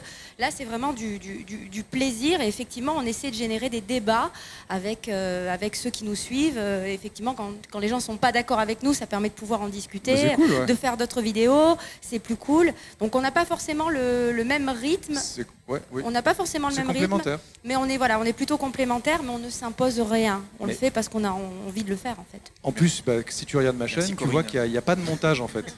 Enfin, euh, sauf très rares exceptions dans des vidéos un peu plus clippées, etc. Mais la plupart du temps, euh, 99% de mes vidéos de point de vue, c'est point in, point out. Et en fait, c'est pendant que je suis en train de parler, je rajoute des images pour que ça illustre un peu quand même, que ce soit un peu sympa. Mais du coup, euh, je me fixe pas genre 10 minutes. Tu vois, je parle et en fait, j'ai quelques points, moi. Je me fais des bullet points, j'écris pas mon texte, soit je le lis pas, mais j'ai préparé en amont mon propos pour le structurer. Et après, bah, je le blablate. Et en fait, vraiment, tu sais, je regarde l'œil de la caméra et c'est exactement comme si je te regarde là. C'est-à-dire que dans ma tête, en même temps, surtout quand je fais ma vidéo et que je suis tout seul, j'imagine les questions que tu ou vous pourriez poser et j'essaye d'y répondre. C'est comme ça en fait que je prépare au début mon, moi mon, mon conducteur. Je me dis, il y a tel argument, il y a tel contre-argument, etc. C'est ça qui va alimenter un petit peu le Et, et débat. donc Kratos qui a eu 20. Eh ben, j'ai accueilli euh, le rédacteur, le rédacteur Ouais, en chef vu. adjoint de jeuxvideo-magazine.com. D'accord, c'est trop. Ben non, mais pour moi, les notes, c'est subjectif. Donc, ils se sont, ils ont adoré ce jeu-là. Euh, moi, je note plus sur ma chaîne. Sur ma chaîne, je fais des tests, mais je donne mon avis, je mets plus de notes. Moi, je pense Mm. qu'un 20 sur 20 sur God of War 4, c'est plus justifié qu'un 20 sur 20 sur, pour euh, Heavy Rain. Oh, les Zelda. Allez, Irène Mais reste un monument. C'est un euh, monument. Non mais non mais c'est intéressant ce que tu dis parce Je suis que en suis désolé vérité. parce que comme, comme le ça temps comme qui nous est imparti est en train d'aller vers la fin, Pardon, on parle entre nous du coup. Je vais résumer. Alors, euh, attends, je fais juste un tout petit truc. Par exemple, euh, la semaine prochaine, j'ai pas mal de reportages à l'étranger. Donc, je vais préparer mes vidéos à l'avance parce que, en fait, c'est une exigence personnelle. C'est-à-dire, oui, je fais ça par le passion, 3 etc. Genre tu vas le 3 Bah, en fait, on a pris tellement le goût à le faire avec les gens qu'a priori, non, mais en chaussons surtout. En, en- Surtout en chaussons. en- en espadrille. En espadrille, encore espadrille. Rose, bien sûr. Donc, tu vois, par exemple, j'ai mon planning des deux prochaines semaines. Je sais globalement, lundi, mardi, blablabla, toutes les vidéos que je vais faire. Mais s'il y a un fait d'actualité qui arrive, bah, je vais changer en fait. Moi, c'est vraiment comme une grille qui peut se moduler. Sauf que si j'ai déjà publié, tu vois, je vais pas la retirer, donc je vais juste en ajouter une autre.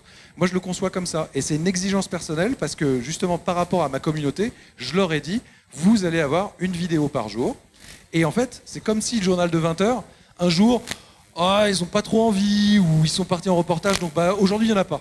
Et en fait, j'ai pas envie de casser cette régularité, mais plus pour un peu comme une daily routine, tu vois, comme un truc que je m'impose personnellement. Je veux avoir ce côté professionnel. Donc, Mm. j'ai promis, je tiens mon engagement. Euh, si je peux vraiment pas. C'est une hygiène de euh, travail que beaucoup oui. d'entre nous n'ont pas. C'est la drogue, on appelle ça. Pareil, il faut se présenter. L'addiction. Bonjour, Frédéric, euh, dealer d'émotions. Donc le Euh, papa d'Alone in the Dark, euh, il faut le dire. Non, mais moi je suis Dealer, totalement mais fan. c'est hein. J'aime bien dealer. Ouais. Moi, Je un des plus célèbres de tous. Non, mais le mec est c'est génial. Juste un truc tout bête en fait, parce que moi je voilà, je, je découvre sur internet, c'est un peu nouveau pour moi et tout ça. Et euh, non non, mais surtout bah, il y a Carolette et Julien qui, qui ont dispensé leur hashtag plusieurs fois. Donc euh, dièse Caroju à première vue pour vous trouver. Dièse. Comment on fait pour vous trouver sinon? Parce que là, ouais, moi je vous connais pas, je suis jamais c'est venu. Mais par contre, j'ai oui, fait des- mais j'ai fait des voilà, podcasts karaté, avec- Si je tape karaté, euh, je vais avoir un petit Ah, problème. si, quoi. si, Je vais Mais faut pas l'écrire karaté. c'est- cul. voilà, Voilà, Voilà, c'était juste une Euh, question bête, ah. mais j'ai envie d'aller voir ce que Ah, vous faites. Et là, je n'ai aucune idée de vous trouver. Si je tape euh, Banzai, je vais tomber sur Galabru. Euh, Si je tape euh, Ah oui. karaté. Non, j'ai compris que c'était Banzai déjà. Non, mais comme c'est écrit par là, c'est tout bête. Mais c'est juste comment je vais voir ce que vous faites. Alors c'est très simple, moi c'est Benzaï B-E-N-Z-A-I-E Euh, et ça se trouve très relativement facilement quand même. Et puis j'ai fait des podcasts avec Julien, donc euh, c'est facile de trouver euh, ça en flux un- en flux croisé. Le et karaté, en fait, c'est karaté avec un QU au lieu d'un K au début, C'est ça. comme comme s'il avait comme, comme si quelqu'un avait raté Ouais, karaté. monsieur, voilà. Voilà. Monsieur et c'est très facile à trouver. karaté. Mais voilà. C'est une bonne question, merci. Et d'habitude, c'est lui qui répond aux questions. hein. Ah oui, merci. Merci. Donc on va être sur les dernières questions. Je sais qu'il y en a une là-haut, qu'il y en a une ici. Bonsoir, donc Bonsoir. Marc, euh, 29 ans. Je compte créer bientôt une chaîne YouTube pour Ouais. faire un petit peu comme vous. Euh, ce serait pour une, euh, une question un peu double en fait. Euh, donc on a vu les nombreux les problèmes qui permettraient de, de ne pas vivre en fait de YouTube finalement parce que c'est assez compliqué. Euh, mais du coup, quel a été votre déclic à la fois pour vous dire que vous alliez faire des vidéos sur Internet et le déclic du bah maintenant je vais essayer d'en vivre ou au moins d'arrondir les fins de mois. Alors euh, pour moi, euh, j'ai- et je sais que j'ai cet avis-là avec le, joueur du grenier, c'est qu'en fait, euh, YouTuber, euh, c'est la force des choses en fait. C'est-à-dire c'est comme, il y a des gens qui vont se dire musiciens, et, mais parce qu'ils font de la musique à côté de leur travail.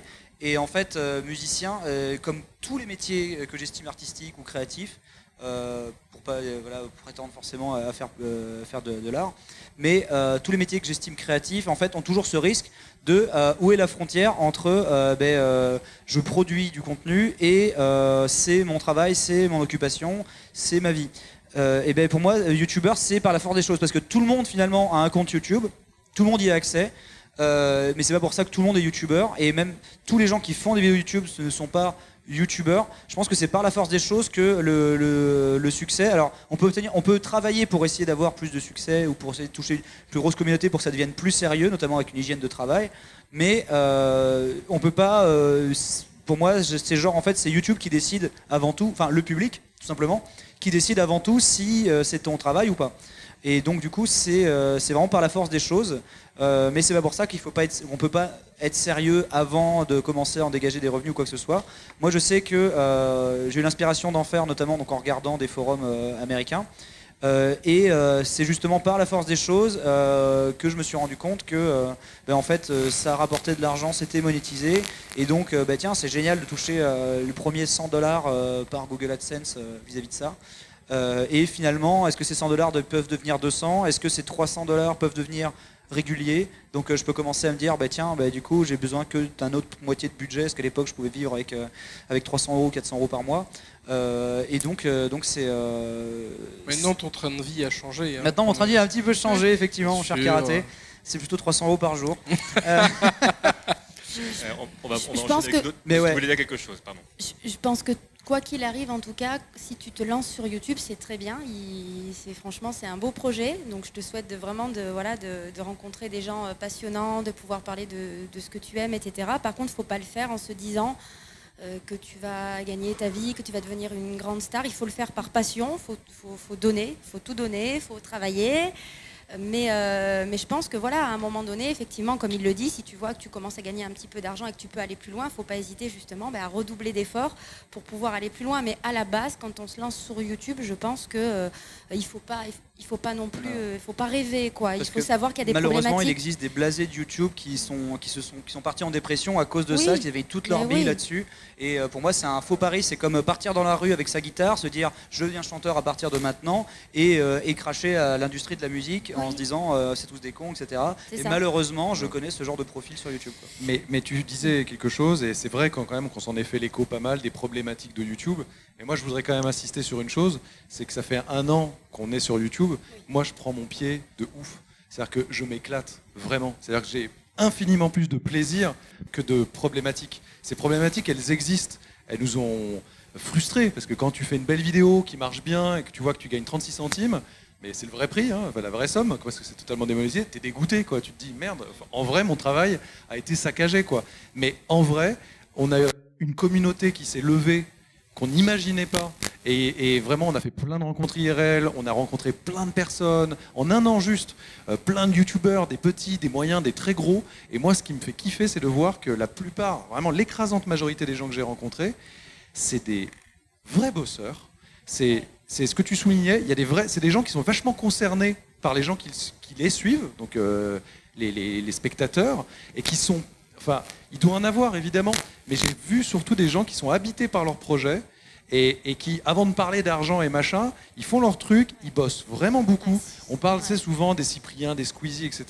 Moi, je peux te dire, j'entends souvent parler d'eux par des gens qui les connaissent extrêmement bien. C'est avant tout des gens qui bossent de malades Des et qui ont bossé énormément pour en arriver où ils sont. Alors après, quand tu as énormément de millions d'abonnés, je veux dire, le truc roule plus facilement. Mais avant d'arriver Bah, à ces chiffres-là, genre, il sortait euh, une, hein.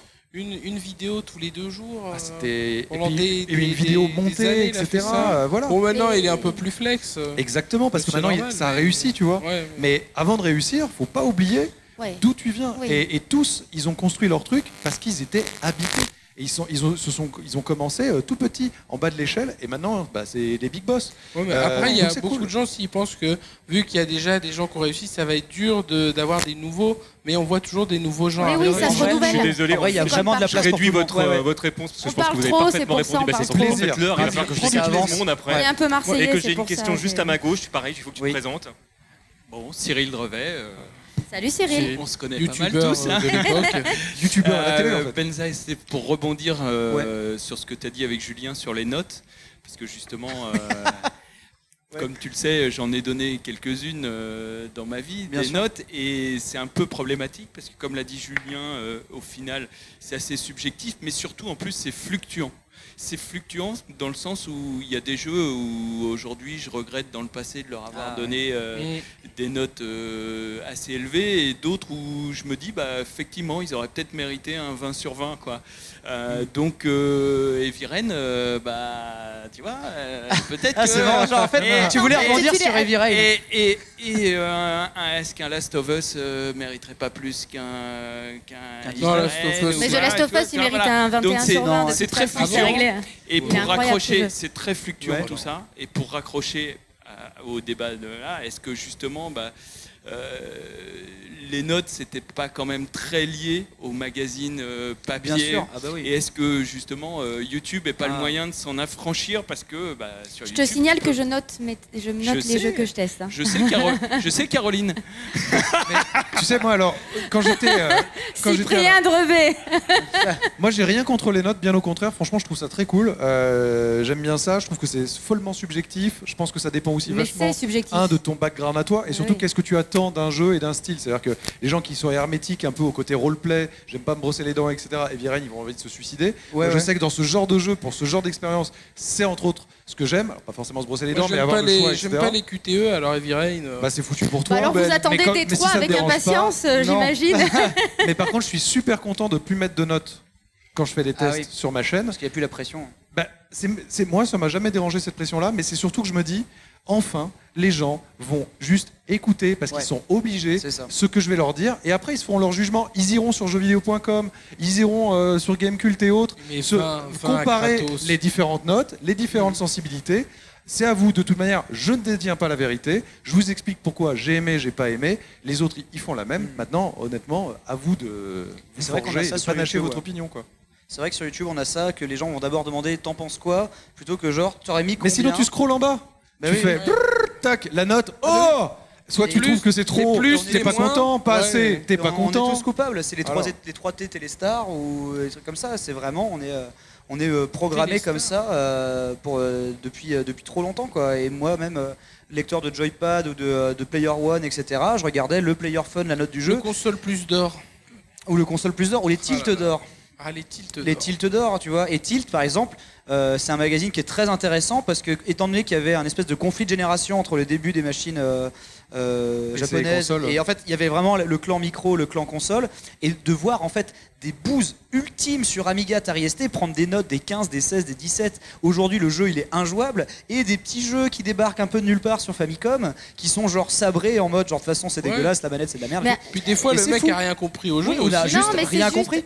C'est juste subjectif, je pense. Ouais, ouais, C'est-à-dire ouais. que tu vois, toi par exemple, tu vas détester les jeux Quantic Dream, c'est pas ton truc. Bah ouais. C'est voilà. Alors que moi, les jeux Quantic Dream m'ont toujours fait rêver. Non, mais c'est vrai, mais c'est Mhm. et ça empêche pas de pouvoir. Parce que vous ça- attendez pas la même ça chose alimente d'un le jeu. débat. On n'attend pas la même chose d'un jeu vidéo. Je- Moi, moi, ça va me, moi, ça va me faire rêver. C'est comme les gens qui adorent le multi et les jeux qui adorent le solo. Les solos, le solo, Pas les voilà, mêmes exactement. attentes. Mais vive la diversité, c'est important justement, et ça crée le débat et ça permet. On a une, une longue Et on ne discussion partira pas Ah c'était super, c'était super intéressant Euh, d'en discuter justement. Je, m'en vais. Voilà. pas- Ah toi, tu t'en vas. Ouais, je, je dois aller commander les, commenter les finales. Et là, c'est vrai que le- D'accord, ça va. Z. Ah, Mais il y a Ah beaucoup oui, tu de gens commandes des qui BZ Fighters. Voilà. Donc, euh, Ah bah oui, merci effectivement. beaucoup. Merci Karaté. Merci Karaté. Pardon pour la gêne occasionnée. Et on va prendre notre dernière question. Allez, Oui, bonsoir, merci. Euh, je m'appelle Christophe, merci pour cette conférence. Euh, J'avais une question qui était, bon, pour revenir très rapidement sur un truc un poil plus sérieux, c'était l'impact que pouvaient avoir les youtubeurs sur les jeunes enfants et la jeune population. On en a Ouais. rapidement parlé, on a dit que c'était euh, une population qui était pas majoritaire mais qui était très présente. Ouais. Et bon, moi ça me choque pas parce qu'en tant que trentenaire, je regarde des trentenaires qui parlent de- parfois de cul, etc. Et Mhm. je me dis, des fois, effectivement, il y a des enfants de 10-12 ans qui vont tomber là-dessus. Je pense aux vidéos des fois de Benzaï où on Ouais. peut avoir des choses comme ça, bien sûr. On a Manu Ferrara qui passe, etc. ouais, on parle de sexualité. Et, je me demandais si euh, déjà au, au niveau personnel, est-ce qu'on se pose des questions en se disant euh, est-ce que je peux faire ça ou alors oh tant pis de toute façon ils tomberont bien dessus un jour même sans moi. Et de manière plus générale, est-ce que euh, est-ce que au sein des youtubeurs il y a euh, Alors- des censures des fois qui sont posées comme ça, des, des Tout choses dépend de, de comprendre son audience. En fait, c'est une problématique qui est toujours présente. Euh, C'est-à-dire que euh, moi, quand je fais un live à 2h du matin avec Manu Ferrara et qu'on répond à des gens qu'on qu'on- qu'on- qu'on couchait avec leur cousine quand ils avaient 16 ans et tout, euh, tu vois, c'est C'est genre. euh, compliqué. pour moi, c'est tu vois, c'est genre c'est pas incohérent par rapport à l'heure, par rapport au fait qu'on parle avec Manu, euh, donc qui est, euh, qui est une, une star du porn. euh, ben, du coup, euh, c'est vrai qu'après, il y a la VOD sur mon YouTube, c'est marqué Peggy 18, c'est marqué Radio Libre, euh, et mon audience, je, je la- je commence à la connaître, euh, elle est entre 18 et 25 ans. Il y a, je pense que à 12-13 ans, en fait, on peut tous faire les, les seins, mais en fait, beaucoup de gens écoutaient D-Fool, etc. Mhm. dans ces époques-là, et c'est pas très grave de parler de, tu vois, de rapports sexuels ou d'éjaculation ou des trucs comme ça quand on a dépassé les 11-12 ans. Mon contenu, je sais très bien qu'il n'est pas regardé par les moins de 11 ans, ça c'est clair. Moi, enfin, on, on a fait souvent euh, des comparaisons euh, de queue avec euh, Bob Lennon, et du coup. Et le watch time, il était comment sur ce genre de vidéo? Non, mais genre de file d'attente en convention. Et si tu veux, euh, je ah vois oui, bien. ça nuance tout. Ça nuance tout, Voilà. d'accord. Ouais, parce par- que moi, je parlais une ça, autre vidéo sûr. en fait. Qui a compris autre chose J'ai comparé nos queues. Ça, c'est putaclic. J'ai comparé nos Ça, voilà. putaclic. On a comparé nos queues avec Bob Lennon. Mais pas les mêmes attends. Mais du coup, euh, il se trouve que, euh, voilà, moi je sais que lui, son contenu Minecraft, beaucoup plus kid-friendly, euh, même s'il fait des blagues un peu en mode genre, oh la fillotte, euh, machin, et tout. mais c'est pas, il va pas être là tout à coup en mode genre, bon, bah tu sais, voilà, l'anal, ça se passe comme ça, je sais pas quoi, tu vois. Et du coup, euh, effectivement, ça choquerait, tu vois, Fanta et Bob. Euh, Cette vidéo devient donc plus 18. euh, C'est ça. euh, C'est officiel. Voilà. Non, mais c'est que Les gens le- vont se poser des questions. Non, mais après, le- mais c'est vrai, tu vois, genre Fanta et Bob, ce serait pas cohérent. Le joueur du grenier tout à coup qui fait une radio libre chez Manu Ferrara, voilà. ça te paraîtrait euh, bizarre, tu vois. Non, mais à la Euh, rigueur, pourquoi pas si Fred est capable aussi de se détacher de son, Ouais, de ou son si Fred personnage, vient mais c'est, totalement euh, en mode et pas sur sa chaîne. Mm. Mais, ce, qui est, ce qui est aussi important de dire, c'est qu'on peut pas non plus déjà. Alors, il faut connaître ton audience. Nous, par exemple, avec Julien, je sais qu'on a une audience plutôt adulte Mhm. aussi. Tu vois, on est plutôt dans les Et pas responsable etc. non plus. oui. Et t'es pas responsable aussi. Moi, quand je vois des parents laisser leurs gamins jouer à du euh, Call of Duty à euh, 9 ans ou même à du GTA, etc., on peut pas non plus euh, tout contrôler. C'est aux parents aussi d'encadrer leurs enfants Alors- et d'empêcher d'aller sur YouTube pour regarder peut-être des vidéos qui, sont, qui vont traiter de jeux plus 18. Moi, je parle de Far Cry, je parle de God of War. C'est des jeux qui sont violents. Moi, j'aimerais pas que mes gamins regardent ce genre de vidéos, en tout cas avant 10 ans, tu vois. Et euh, on peut pas non plus, on n'est pas les parents de no- tous nos abonnés. Alors, J'ai une petite anecdote Ah oui, avec. Georges du Grenier parce qu'on en parlait sur la responsabilité en fait des, des youtubeurs vis-à-vis du jeune public. J'ai un souvenir sur un sur un salon, il y a une maman, enfin il y a un gamin qui est arrivé qui avait allez, 9 ans et euh, qui regarde les cartes, euh, les trading cards jour du grenier qui viennent de sortir et qui dit ah maman tu peux m'acheter des cartes? Elle fait oui bon bah pas de problème. Et dix minutes plus tard, elle revient, elle fait excusez-moi mais je voudrais être remboursée. Je fais ah bon euh, qu'est-ce qui se passe? Elle fait une carte Fistiland non pour mon fils de 10 ans ça va pas être possible. Ah oui, c'est vrai. Et, euh, et, et- et- et je sais que je sais que joueur du grenier, il s'en fout en fait. Il s'en fout complètement. Il s'en fout complètement. C'est-à-dire qu'il dit, moi je suis pas responsable de, de ce que les parents laissent regarder à leurs enfants. C'est un point de vue qui se tient. Mais je pense qu'il y a quand même une responsabilité à, à l'image de, de cette anecdote. Il y a des enfants qui effectivement adorent le joueur du grenier sans savoir qu'il y a quand même des blagues qui sont pas de leur âge. Quoi. Ouais, mais- les C'est- parents, euh, là cette maman, elle a fait son taf en, en l'occurrence. Ouais. Mais bon. C'est pour ça que moi je suis pas du tout d'accord avec ce qui vient d'être dit, par exemple, de tout le monde. C'est-à-dire que pour moi, euh, jamais ça sur ma chaîne. Moi c'est catégorique, ça veut dire je veux que tous mes contenus puissent être regardés par un tout petit. C'est une ligne éditoriale, Mais hein, tu- exactement. c'est- oui, mais là où je suis pas d'accord, c'est que pour moi on peut pas dire on n'a pas de responsabilité. On a tous une responsabilité Mhm. et pour moi elle doit être dite dès le début. C'est-à-dire que si tu dis et c'est ça ce que tu disais, genre que t'es Mhm. Peggy 18, aucun problème. Enfin, je veux dire.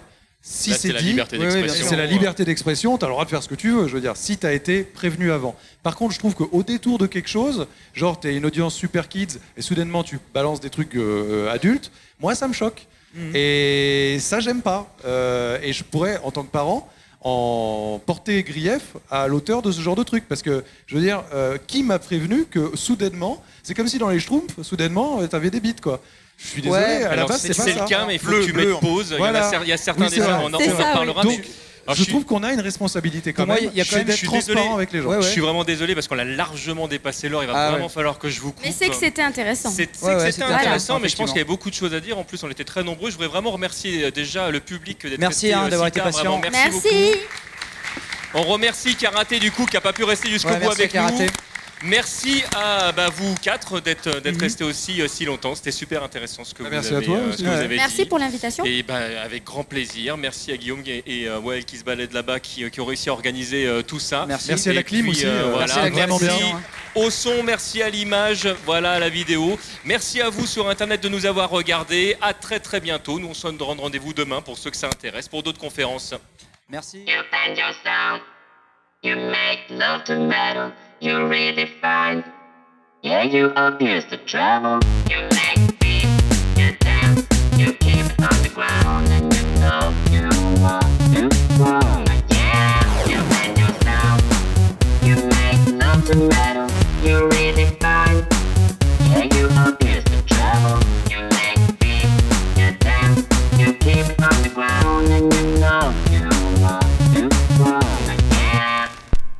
Grow. Yeah. tmjc.com